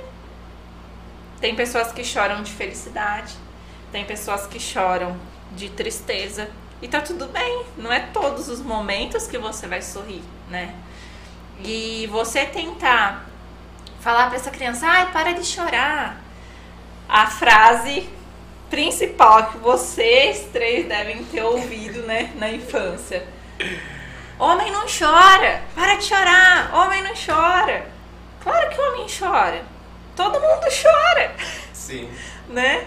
Então, é muito isso. Acolher aquela criança naquele momento, sabe? Porque se um adulto estiver chorando do seu lado, o que, que você vai fazer? Você vai falar para parar? Você vai falar para engolir o choro?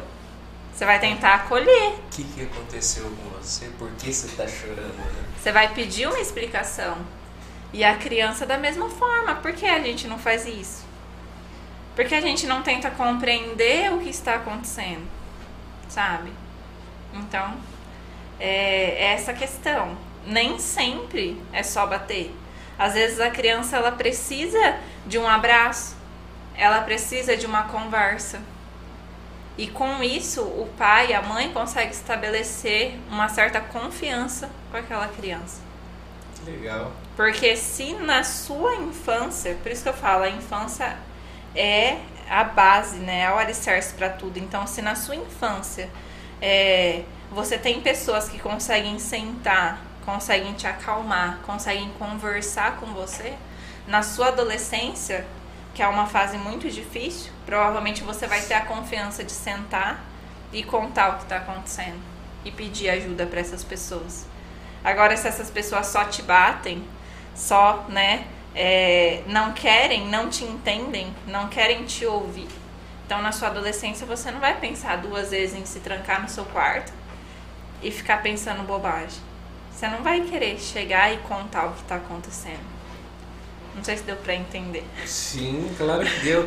E, e, e, assim, normalmente, claro que talvez não seja uma regra, mas desde esse vínculo que é criado na infância, quando se chega na adolescência, é claro que muitas das vezes, às vezes um pai é muito mais compreensivo que uma mãe, ou, ou vice-versa, ou uh, a, o avô é, vai ser mais compreensivo que os próprios pais.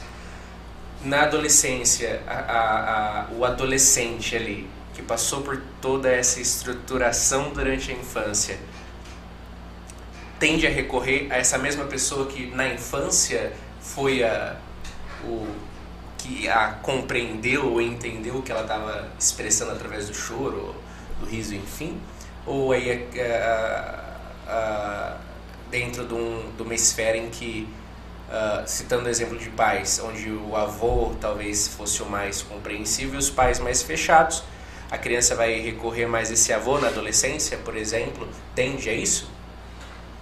A criança, ela, a criança, o adolescente, né? ele vai confiar, ele vai ter uma certa liberdade com quem acabou dando mais atenção, com quem acabou sendo mais compreensivo, né? Então, algo que eu trabalho muito com os pais lá na clínica, é, ou com os responsáveis, né, de algum caso, e que tem funcionado muito, é essa questão.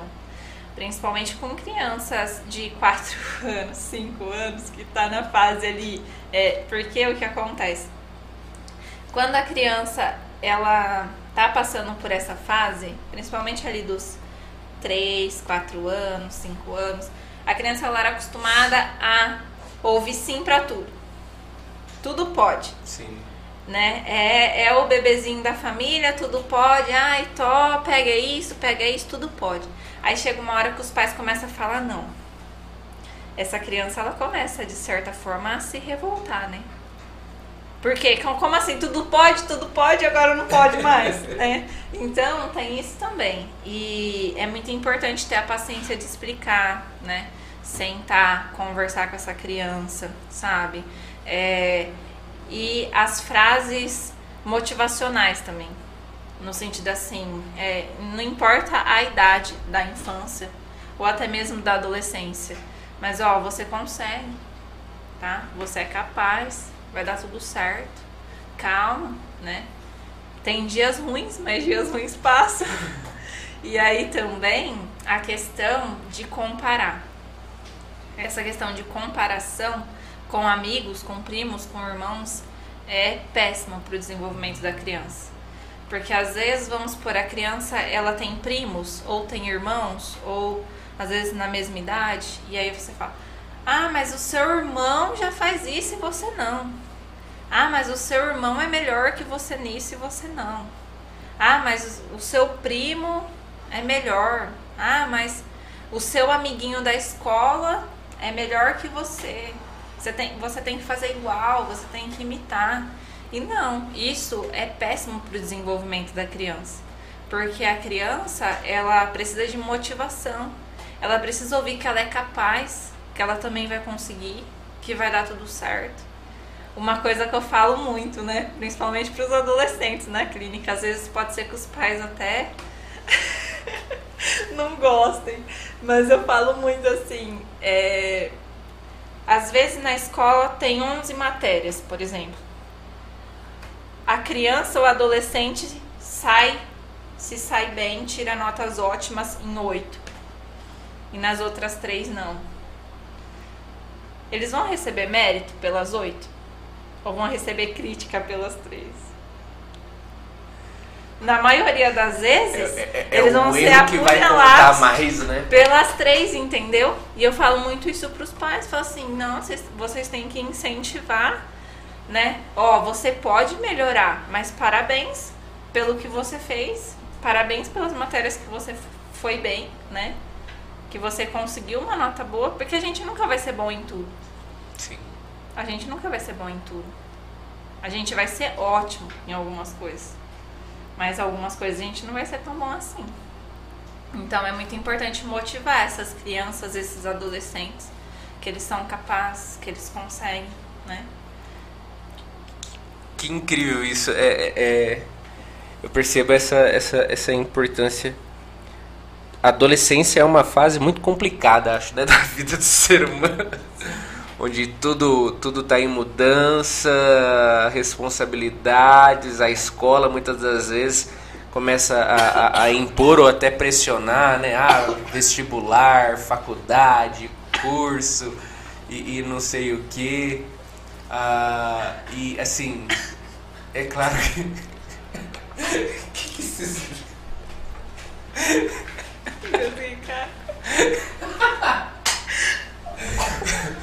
Pode tossir, não faz mal. Pode falar. Mas essa, é toda essa questão de, de adolescência e tudo mais.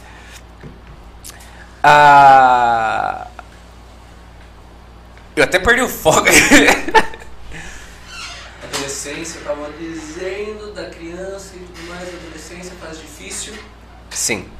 Dentro da adolescência, toda essa, principalmente notas, escola, ah, talvez os primeiros relacion- relacionamentos ali com os, os seus, seus, seu, com seus primeiros namorinhos, digamos assim, suas primeiras paixonites e tudo. E tudo. Então, é uma loucura, né? Todos passamos por isso e a gente sabe o, eh, o quão doido era. e a gente sabe o quanto muitas das vezes nossos pais ou adultos foram uh, não souberam entender isso. Assim, é, dentro da, da, da, da, dessa figura uh, paterna e materna, uh, como você disse, a gente tem a, o, costume né, de repetir o que foi que aconteceu com a gente.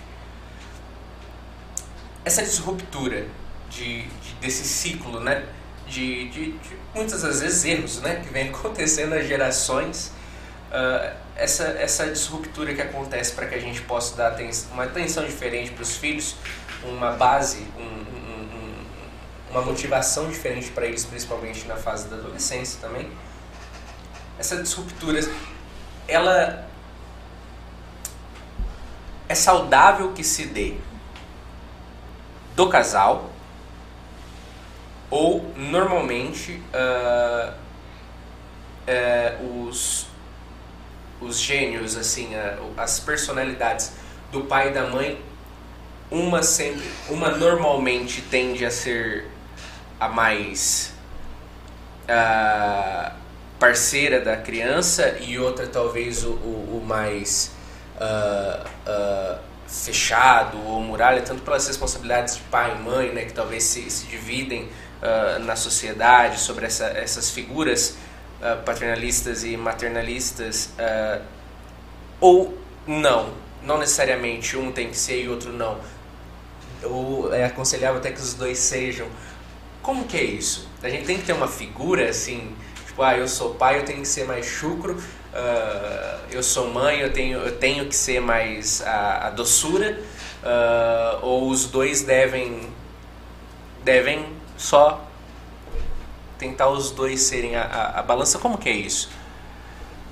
Então, desculpa, eu me engasguei com a água naquela hora. Então, mas a respeito, entendi, tá? É, eu vou responder de uma forma simples, na verdade. Assim, uma coisa que eu falo muito na clínica é, nessa questão dos pais, quando eles vão, às vezes, mudar certo comportamento com a criança, né? É, é o que? Quando a gente está trabalhando em alguma fase de comportamento ali com a criança, que a criança ela precisa seguir algumas regras, que a criança precisa obedecer, que a criança precisa, né? Eu falo muito que precisa ter, né, é, novamente, né, torna a falar, não só os pais ou responsáveis ali, quem está no, no é, ali no ciclo familiar, né, da criança, precisa ter uma comunicação, porque é, não é justo que a mãe cobre e o pai se passe como um bonzinho defendendo, porque não vai atingir resultado nenhum e a criança pode ser que fique com raiva dessa mãe, ou ao contrário Sim. também, né? Não é justo que o pai seja o ruim e a mãe, né, seja a bozinha, passe a mão na cabeça, tudo, porque isso vai prejudicar esse desenvolvimento.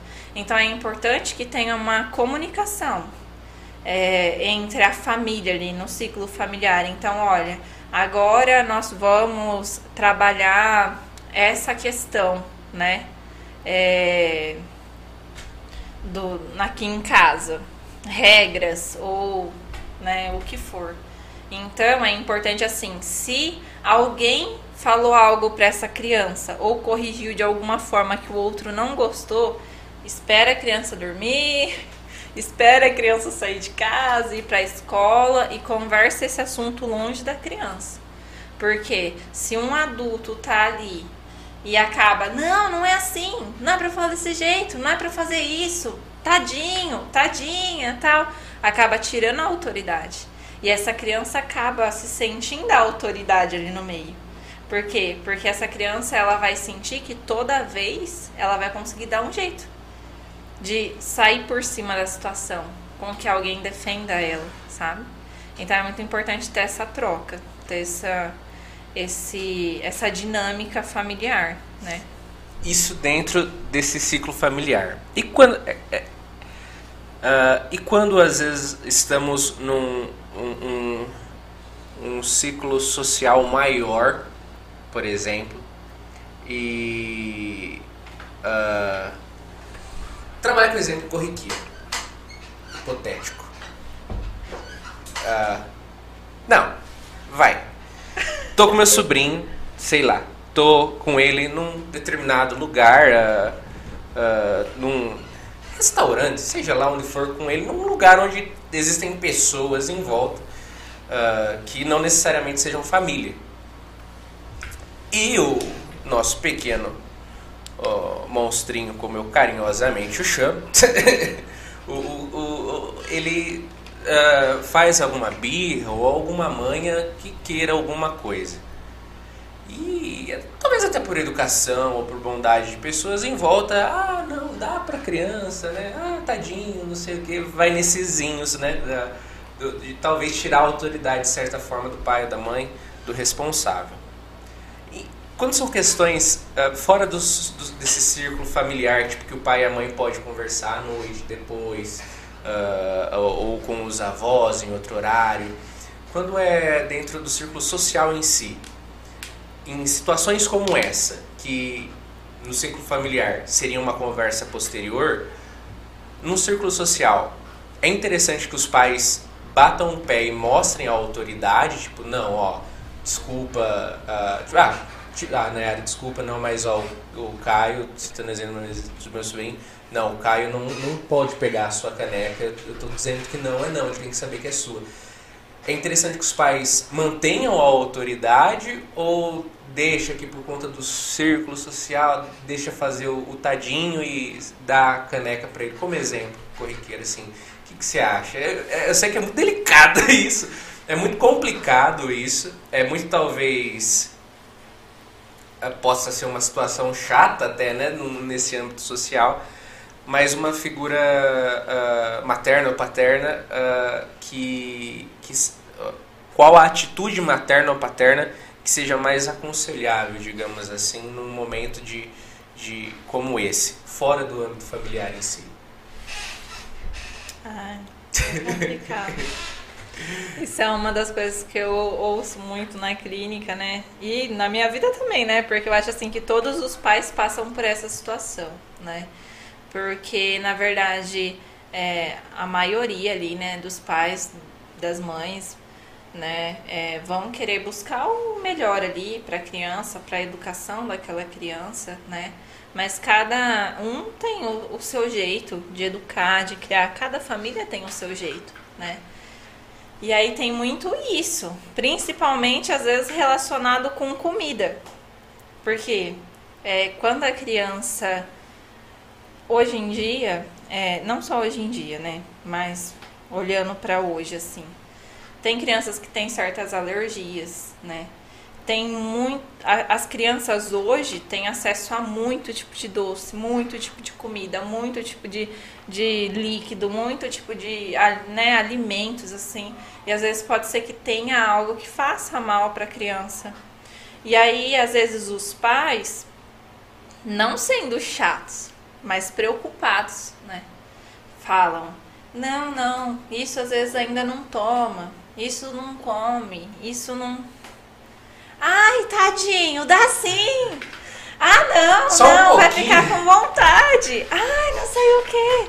Às Esse da vezes. comida foi bom que o meu sobrinho tem intolerância à proteína da lactose. Então. E pô, tudo tem isso quase, coitado. Então, um Então, ótimo e aí exemplo. fica, né? Fica, ai, tadinho, não, mas vai ficar com vontade.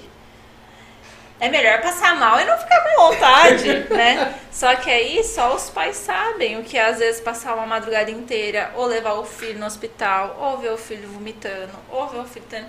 Entendeu? Então, eu acho assim, é, a sociedade em si deveria respeitar mais os pais. Eu acredito. Sabe? Como mãe. Falando Sim. como mãe e como psicóloga, a sociedade em si deveria respeitar mais os pais. Porque é, muitos julgam, muitos culpam os pais. Né? É, olha a educação que dá, olha o jeito que essa criança é, olha. Gente, mas criança é criança. Então, tem criança que, que vai fazer. Uma criança, a maioria dos pais sabem disso, né? Uma criança, quando está com sono, Se você não quer que o seu filho faça birra, não saia de casa. Se você não quer que seu filho faça birra, não saia de casa. Porque se você vai sair de casa com uma criança com sono para ir em qualquer lugar, você pode ter certeza que uma birra essa criança vai fazer. Porque a criança ela tá querendo dizer: mãe, pai, tô cansada, quero dormir, o que vocês estão fazendo aqui? Sabe? Então Sim. é o jeito da criança se comunicar. Só que às vezes a sociedade olha com: olha isso, a criança. Ai, os pais não dão educação, não? Não educa certo essa criança, não educa certo, sabe? Sim. Então, né, é muito delicado. Porque às vezes uma criança tá, tá doente, tá com uma gripe, tá com alguma dor, a criança ela vai chorar. Ela vai, né? E aí às vezes o olhar da sociedade é, olha isso, né? Os pais não educam essa criança, não... mas gente, a criança só tá sendo criança. Então ter esse respeito também, ter esse acolhimento, sabe? Também é importante. E aí essa questão da sociedade em si, né? É claro, né, que para um pai e para uma mãe é muito chato, imagina, né? Vamos supor, seu sobrinho vem aqui na sua casa e aí você vai dar alguma coisa para ele ou um brinquedo para ele brincar.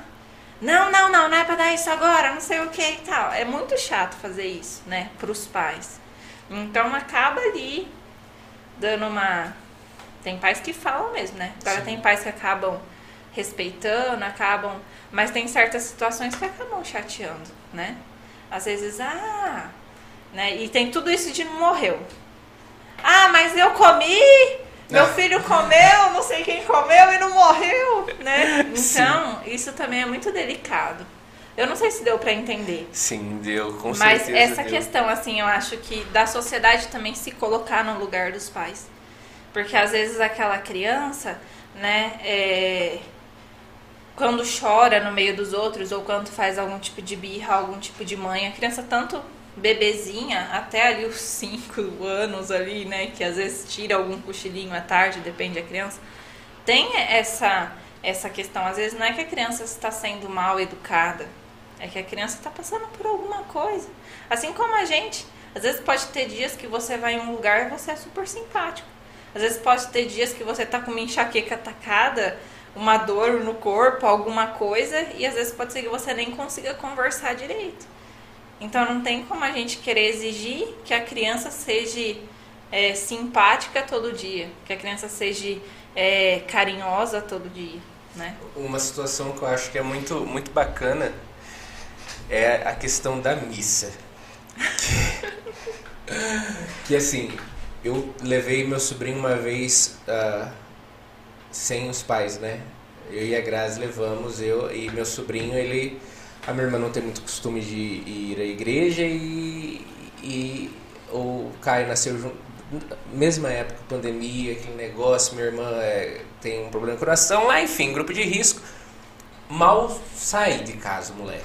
Bem, bem, assim, isolado só no seio familiar mesmo.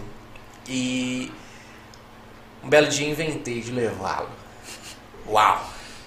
Assim, sem o pai, sem a mãe. Foi, fomos eu, a Grazi e a minha mãe. E ele é bem apegado na gente e tudo mais.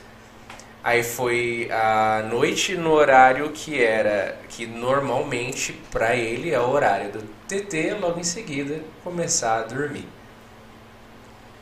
Meu Deus. é, assim, foi, é, é claro que tem aquele primeiro impacto, né, por tudo estar sendo relativamente novo para ele, porque ele tinha participado só quando ele era muito bebê. Ah, então, primeiro uma, uma curiosidade, né? E depois já curiosou o suficiente, volta para sua rotina. Chora, faz a manha, que é, a, que é a, o, o TT para deitar na nana e dormir, né? E eu percebo que é normal. Assim, aparentemente parecia ser algo normal dele. Pô, criança vai dormir. Nossa! Às vezes eu, eu penso, como pai, que eu não daria certo como pai por causa da sociedade.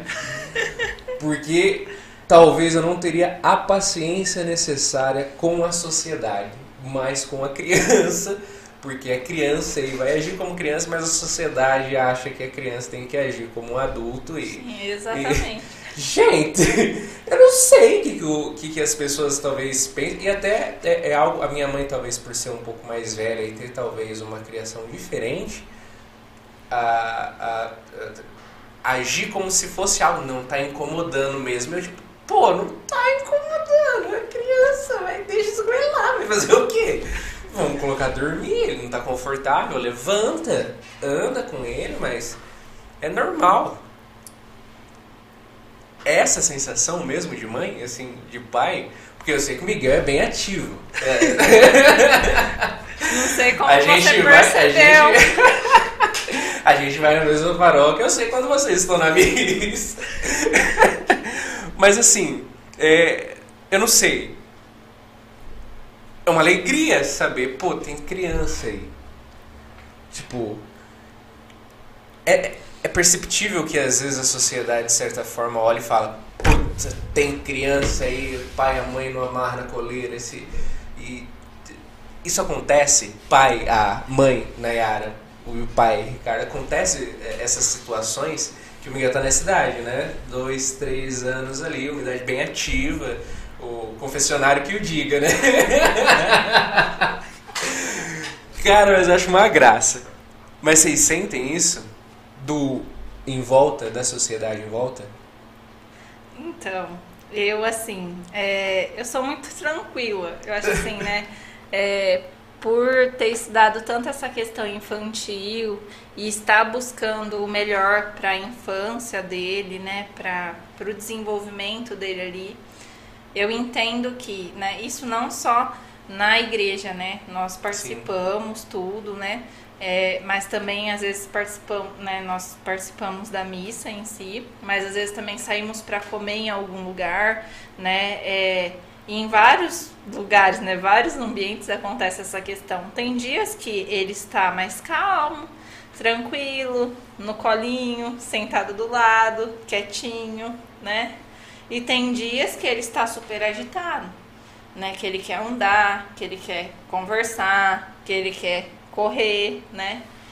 E assim, é, eu, né? E também já falei pro Ricardo isso, é algo assim, sempre quando é como eu te falei, a questão da ansiedade aquela hora lá atrás.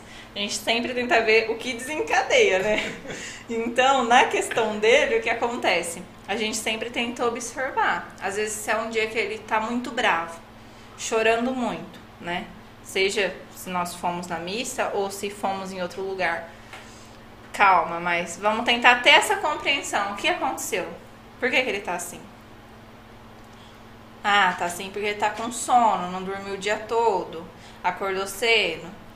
Tá assim por quê? Que, o que, que aconteceu, né? E tenta entender é, ah, tá agitado, tá agitado porque tá cheio de energia, né? Ou tá passando por alguma fase de desenvolvimento que às vezes tá mais, né? Tá descobrindo Sim. mais coisas, tá mais agitado, ou tá em um lugar novo, né? Está em um lugar diferente, né?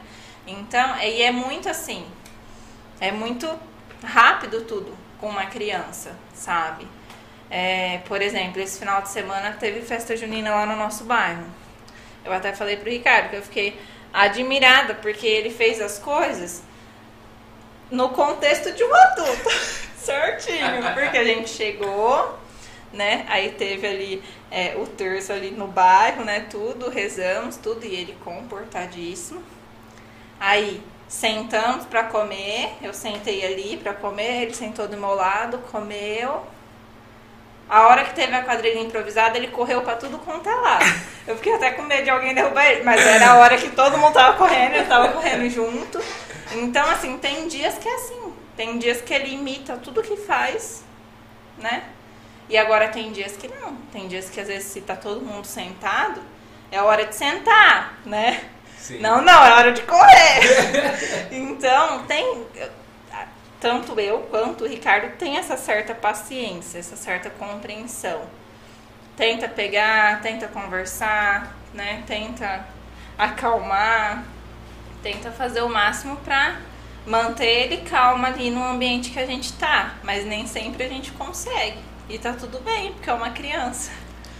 E essa questão que você falou, né, é que muitos da sociedade querem, né, que a criança seja um adulto, é, tem uma parte muito bacana que a criança, por exemplo, tem muitos adultos que se incomodam com uma criança no local, mas principalmente com o choro.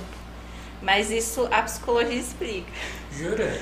Você sabe que muitas vezes, principalmente o pessoal mais velho, é, como eu já falei a respeito do choro, né? Muitas vezes você não pôde chorar, você não foi acolhido quando chorava, você não foi respeitado por expressar o seu sentimento. E aí você vê uma criança chorando e sendo acolhida, isso é algo que destrói, porque você não teve essa mesma oportunidade. Então tem muitas pessoas que se incomodam com o choro de criança. Tem muitas pessoas que se incomodam é, com a birra de criança, sabe? Por quê? Porque não tiveram a oportunidade de serem abraçados, de serem acolhidos, de serem. Tem muitas pessoas que às vezes na infância não eram acolhidos, não podiam chorar, não podiam expressar os seus sentimentos. E na vida adulta o choro é um erro. Às vezes a pessoa não consegue chorar nem quando está passando por um luto, por uma perda. Mas porque não foi acolhido na infância. Não, não pôde expressar esse sentimento ali, sabe? Caramba, que demais então tem, isso. Tem muita coisa. Que legal, que incrível mesmo. E eu queria agradecer as pessoas que apoiam o nosso podcast, que estão aqui envolvidas com a gente, que possibilitam que a gente possa ter esse bate-papo.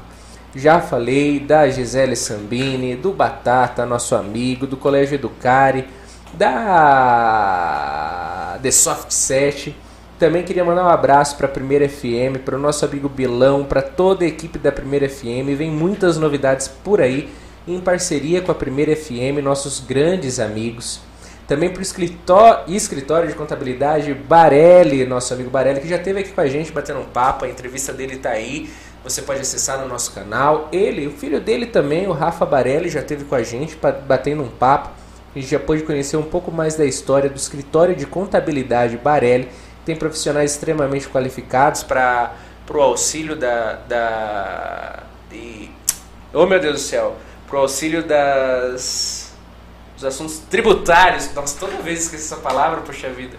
Para o auxílio dos assuntos tributários aí, que a gente sabe que no Brasil não é nada fácil.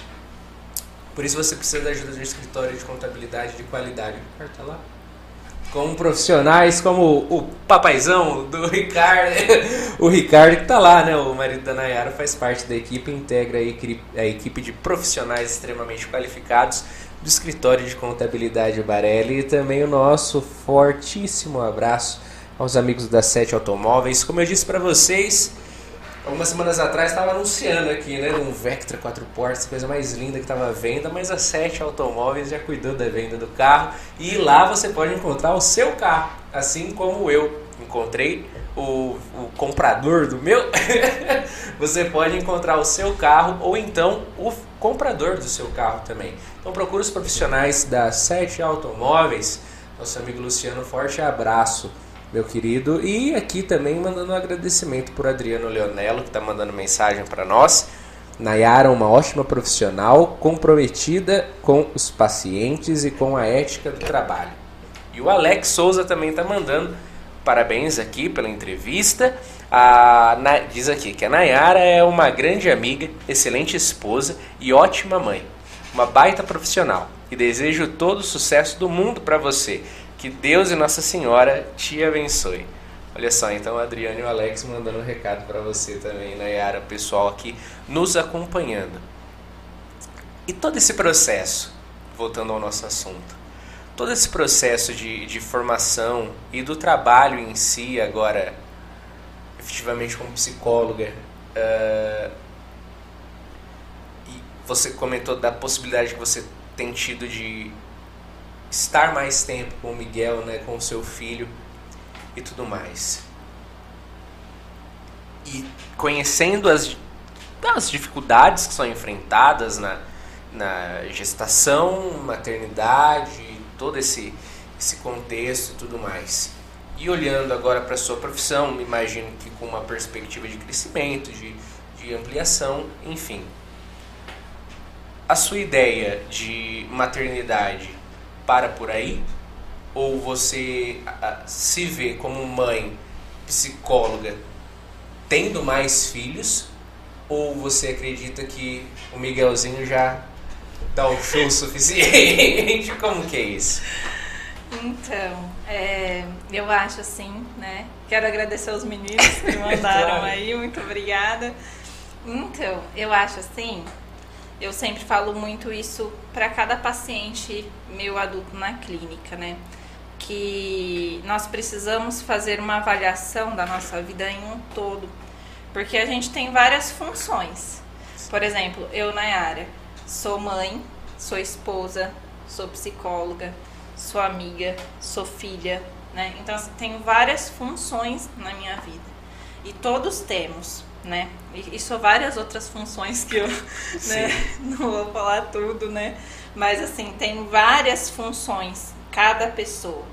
Então, é muito importante é, cada um conseguir olhar para a sua vida, em geral, e conseguir entender que nem sempre você vai conseguir dar 100% em tudo. E é um exercício que eu faço muito com os meus pacientes adultos lá, né, na clínica. É, nem sempre você vai conseguir dar 100% do seu tempo em tudo. Mas é importante você entender que às vezes você precisa se dedicar mais para uma coisa, depois, né, dar uma respirada, se dedicar um pouquinho mais para outra, para você conseguir é, ter sucesso, né? Se sentir realizado, se sentir feliz, né? E eu sempre tive o sonho de ser mãe. É, no começo assustou, né? Estava na faculdade e tudo, mas é, sempre foi um sonho na minha vida, né? Sempre foi um sonho ser mãe. Eu e o Ricardo sempre teve esse sonho de construir uma família e nós queremos sim ter mais filhos, né? É, e eu falo para ele que eu estou muito feliz, né? Eu estou muito agradecida, né, a Deus por estar tendo essa experiência, sabe? Por estar podendo me dedicar como mãe, por estar também conseguindo conciliar isso com a minha carreira profissional, né? Meus pacientes assim, nós nem tenho o que falar, são pessoas maravilhosas, né? Tanto os pais quanto os as crianças quanto os adolescentes, os pacientes adultos que eu tenho, né? E, e assim, é, essa flexibilidade de horário, né? Converso com um, converso com o outro, dá para atender todo mundo, dá para encaixar todo mundo. Então, assim, eu me sinto realizada hoje profissionalmente, né? E na minha vida pessoal também, né? Inclusive nessa parte como mãe também, sabe? conseguindo é, oferecer todo o carinho que eu posso, toda a atenção que eu posso para o Miguel e também conseguindo receber esse carinho, essa atenção. Porque é uma coisa que os pais falam muito, né? Às vezes. Ah, mas às vezes meu filho não me dá um abraço. Sim. Mas e e você, né? E no caso, você como pai, como mãe, dá um abraço no seu filho? Porque às vezes a gente quer receber, mas se a gente não dá, a gente não vai receber. É a gente que ensina, entendeu? Então, às vezes, né, que nem eu falo pro Miguel, assim, ele tá na fase que tá falando de tudo, né? Isso. Fala assim, ai, como eu amo esse neném. Ele, amo mamãe. Ah, amo papai. Então, assim, mas ele fala que ama, porque eu falo que amo ele. Se eu não falasse, ele não saberia falar. Ele nem saberia que existe essa palavra, né? Então, a questão do carinho, da atenção, do abraço, né, de tudo isso.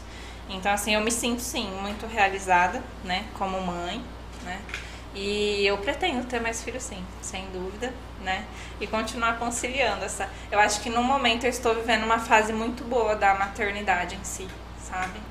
E estou dedicando o tempo que eu posso como mãe, assim, é, está sendo muito importante. Eu acho que é muito importante isso, a gente ter o foco nos nossos sonhos. O meu sonho era se formar, era ter, era ser psicóloga, era ter a minha profissão.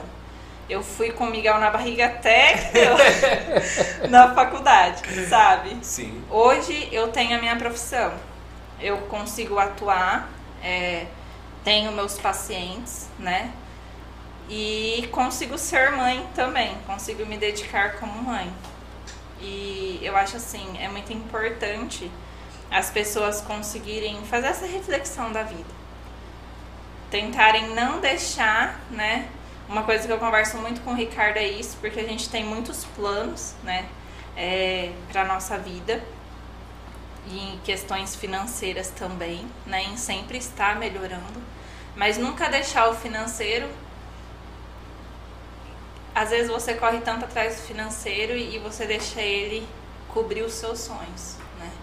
Então sempre busque os, realizar os seus sonhos, alcançar os seus objetivos, mas nunca esqueça da essência, o que você realmente quer, sabe?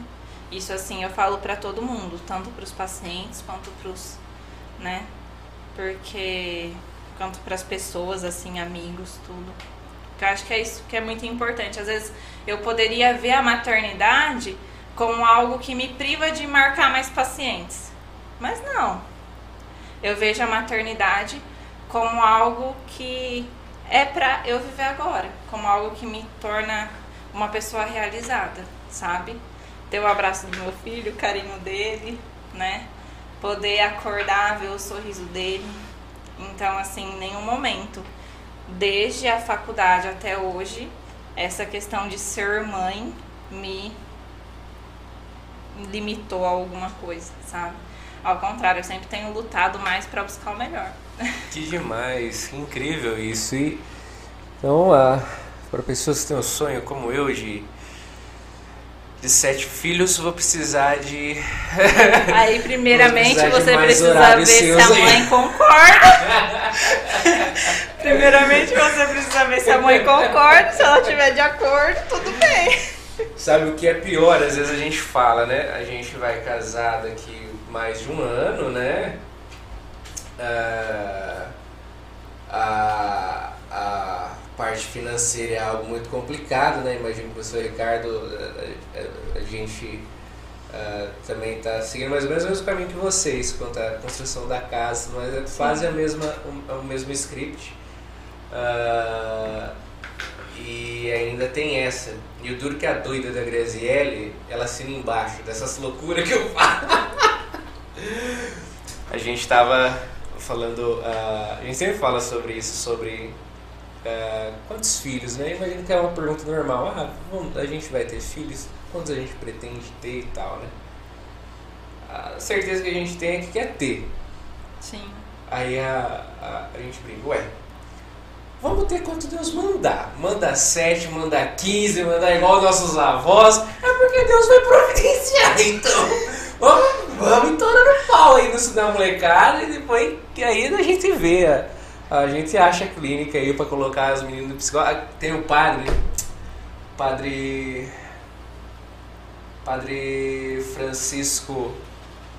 Padre Francisco Magnus, da, de São Carlos. Ele é o padre responsável pelos arautos do Evangelho. A gente fez o curso de noivo lá. E ele falou assim: tenham filhos. Quantos? Tenham. Começou a pesar? Manda embora manda pros arautos, manda pro seminário. Ele, ele falou isso, aí a, a gente se animou mais ainda. Pô, dá pra ter sete então, se a gente calcular certinho. Ai, ai. Mas eu imagino que seja uma alegria ter, uh, ter essa experiência de paternidade, de maternidade. E imagino que, que, que por mais que seja difícil, seja gratificante. Sim. E em casos de paternidades e maternidades que não digo que precisem de ajuda, mas que precisem de auxílio para de a um atendimento profissional. Onde que te encontram para talvez achar um, um norte? Onde é sua clínica? Onde você atende etapas, né?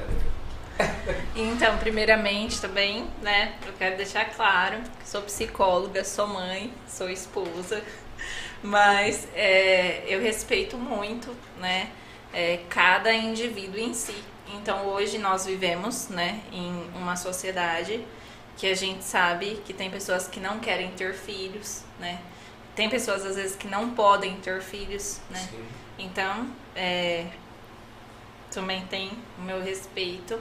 É, aí com essa questão de orientação aos pais, né, que eu trabalho na clínica, eu sempre marco primeiro a avaliação com os pais para explicar a forma como eu trabalho, como atendo as crianças, explicar tudo certinho. Depois, se os pais se interessam, sempre marco a consulta, né? Aí tem esse vínculo que eu crio, né? Primeiramente, que nem eu falo para os pais, a primeira e a segunda consulta vai ser mais o vínculo estabelecido ali, para a criança é, gostar, para a criança querer interagir, querer voltar, né? E depois, aí eu vou trabalhando o caso, né? Seja qual caso for. Na clínica eu trabalho, como eu já disse, né? Trabalho todos tipos de casos, assim, tanto voltado para abuso quanto para é, dificuldade de aprendizagem, ou autismo, ou a questão do, do TOD, é, que é um transtorno mais agressivo, a questão de orientação só ali, né, aos pais mesmo, questão de comportamento, do desfraude, às vezes alguma coisa que aconteceu por ter tido um desfraude incorreto na infância, né? E eu atendo na clínica Espaço San Luís, fica ali no Campestre, tá? Mas como eu não fico lá o dia todo, então o meu telefone sempre tá nas redes sociais, né? Tanto no Instagram, no meu Instagram, quanto no Facebook. E aí a pessoa consegue ter acesso pelo pelo meu telefone, pode mandar uma mensagem ou né, fazer alguma ligação. E aí eu sempre passo certinho as instruções, como funciona. E as redes sociais da Nayara, Instagram e Facebook e tudo mais, o Luiz Felipe deixou na descrição do vídeo para você que queira conhecer, que queira entrar em contato, que queira saber mais sobre o trabalho dela, que queira fazer essa avaliação, né, esse bate-papo primeiro para conhecer, uh, conhecê-la pessoalmente também é, e, e conhecer o trabalho dela. Então, não apenas crianças, qualquer idade, né, Nayara? Sim. Você, você faz o atendimento. Uh, a, o, nosso pequeno Chico, né, faz parte da, do grupo ali das crianças que tem a tia Nayara. E o Chico, eu lembro. Não lembro que sala. Ah, quando a gente tava. Quando eu tava mudando pra sala. Aham. Quando eu, é, eu saí do serviço e ah, agora eu trabalho lá na sala, lá no edifício Meluço e tudo mais. Ah, e o Chico ajudou a gente todo esse processo de mudança e tudo mais, estava lá com a gente e tal, dentro dos limites dele, ele nos ajudou bastante. E aí eu, o Pelota, acho que estava enrolado, nem sei o que o Pelota estava fazendo, tava estava pintando. O Felipe estava pintando a sala com o sogro dele, com o Flávio da Imagens Itápolis e, e aí, pô, preciso levar o Francisco na psicóloga. Eu falei, não, eu levo. Pô, ele sabe andar de moto? É na garupa da moto, né? Ele sabe andar de moto na garupa. Eu disse, não, sabe, para de casa, seu capacete. Fui, busquei ele, ele foi conversando o caminho inteiro, todo animado que tava indo na psicóloga. Levei lá e ele saiu todo animado, conversando o caminho todo de volta. Todo contente, todo feliz. é, e é, é, é muito bacana ver isso. ah, digo isso pela experiência que tive com o Chico, né? De ver essa, Sim. essa interação dele e tudo mais. Acho isso muito bacana, muito bacana mesmo. Ah, e é igual a- eu percebi isso, né, depois de algumas necessidades, e a Graziella me fez entender isso, que basta ser humano. Sim. É isso que é o necessário e, e para bastar ser humano, então é, é só ser você mesmo e buscar ah, ajuda, conforto ou o apoio psicológico, né? Não necessariamente é um problema. Sem dúvida. Na verdade, quase nunca é um problema, né? Aham. Mas, Nayara, muito obrigado, viu? Muito obrigado pela, por você ter estado aqui com a gente. Antes da gente encerrar, queria agradecer a Clínica Vitalis, que também conta com psicólogas que atuam por lá, inclusive a minha psicóloga Aline, que me atende desde quando eu era criança. Ela me ajudou muito no processo do divórcio dos meus pais. Foi quando eles viram a necessidade de me colocar, de procurar talvez uma ajuda psicológica. E a Aline é é a minha psicóloga desde de quando eu tinha 10 anos. não interruptamente. Voltei agora, só depois de muitos anos, conta dessa bendita pandemia. A ansiedade ataca e a gente recorre aos profissionais da área psicológica novamente. E a Clínica Vitalis, que além das psicólogas, também conta com profissionais da saúde bucal, nosso amigo Marinho, a esposa dele, a Carma Luz também estão por lá, cirurgiões dentistas de qualidade para atender você e sua família na Clínica Vitalis. Cara, muito obrigado. O pessoal tá mandando aqui. O Adriano falou que precisa marcar a consulta lá. o Barelli tá mandando aqui, ó, muito bom e frutuoso ouvir, ouvir profissionais capacitados e assuntos que nos elevam. Barelli, um forte abraço, nosso amigo apoiador aqui uh, uh, do, do, do, nosso podcast, do Escritório de Contabilidade Barelli. A Grazi mandando também, parabéns pela entrevista, Nayara, excelente pessoa e profissional. Uh, e aqui a gente fica, eu, eu tô com o Facebook desligado, as pessoas que também nos acompanharam pelo Facebook, nosso muito obrigado. Uh, o Felipe vai ver se tem algum comentário, alguma pergunta, alguma coisa, caso eu tenha deixado passar. Não? Então, fica aqui o nosso muito obrigado a vocês que nos acompanharam, mas especialmente para você, Nayara, que você deu seu tempo, estava com a sua família, deu esse tempo seu de de mãe para estar tá aqui com a gente nessas, nessas horinhas aqui de bate-papo. Muito obrigado. Viu? Espero que você tenha gostado. Espero que você não tenha ficado tão nervosa. Espero que tenha sido tranquila essa primeira entrevista sua e primeira de muitas, com certeza que sucesso sempre vai vir. Tenha certeza disso. Obrigado, viu? Eu que agradeço.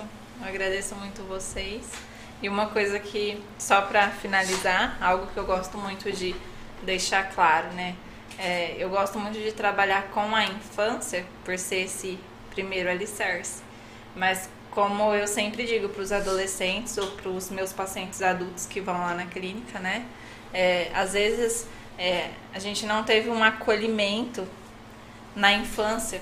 Às vezes é, não teve uma certa estrutura emocional ali na infância. Mas nunca é tarde para buscar, tá? Então, né, não importa se for na adolescência ou na vida adulta, sempre é tempo de falar da criança que está aqui, né? Então sempre é tempo de, de trabalhar assuntos que às vezes incomodam, que às vezes causam angústia, né? E todos os psicólogos são capacitados para isso, tá? Então, muito obrigada. Alegria, muito obrigado, Nayara. Fica aqui mais um muito obrigado a todos os nossos apoiadores e patrocinadores, inclusive o Grupo Digital Saúde, Digital Fórmulas, Digital Cirúrgica e todas as três farmácias que atuam, inclusive 24 horas na nossa cidade e com equipamentos também na Digital Cirúrgica. É, nossa, essa semana comprei umas caixas de máscara lá que tá num preço muito bom lá na Digital, no na Digital Cirúrgica, mais que integra todo o grupo Digital Saúde. Nosso muito obrigado aos nossos amigos, a você que nos acompanhou. Segunda-feira que vem tem mais com. Ah, não, não soltamos a agenda ainda, né?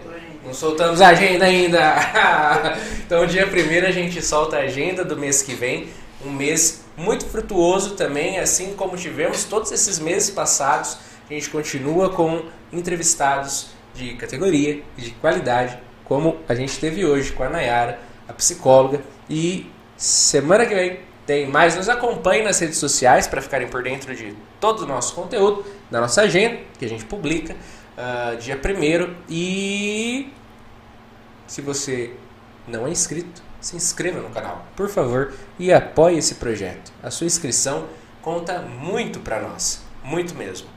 Então, fica aqui o nosso muito obrigado. Nayara, mais uma vez, obrigado, viu?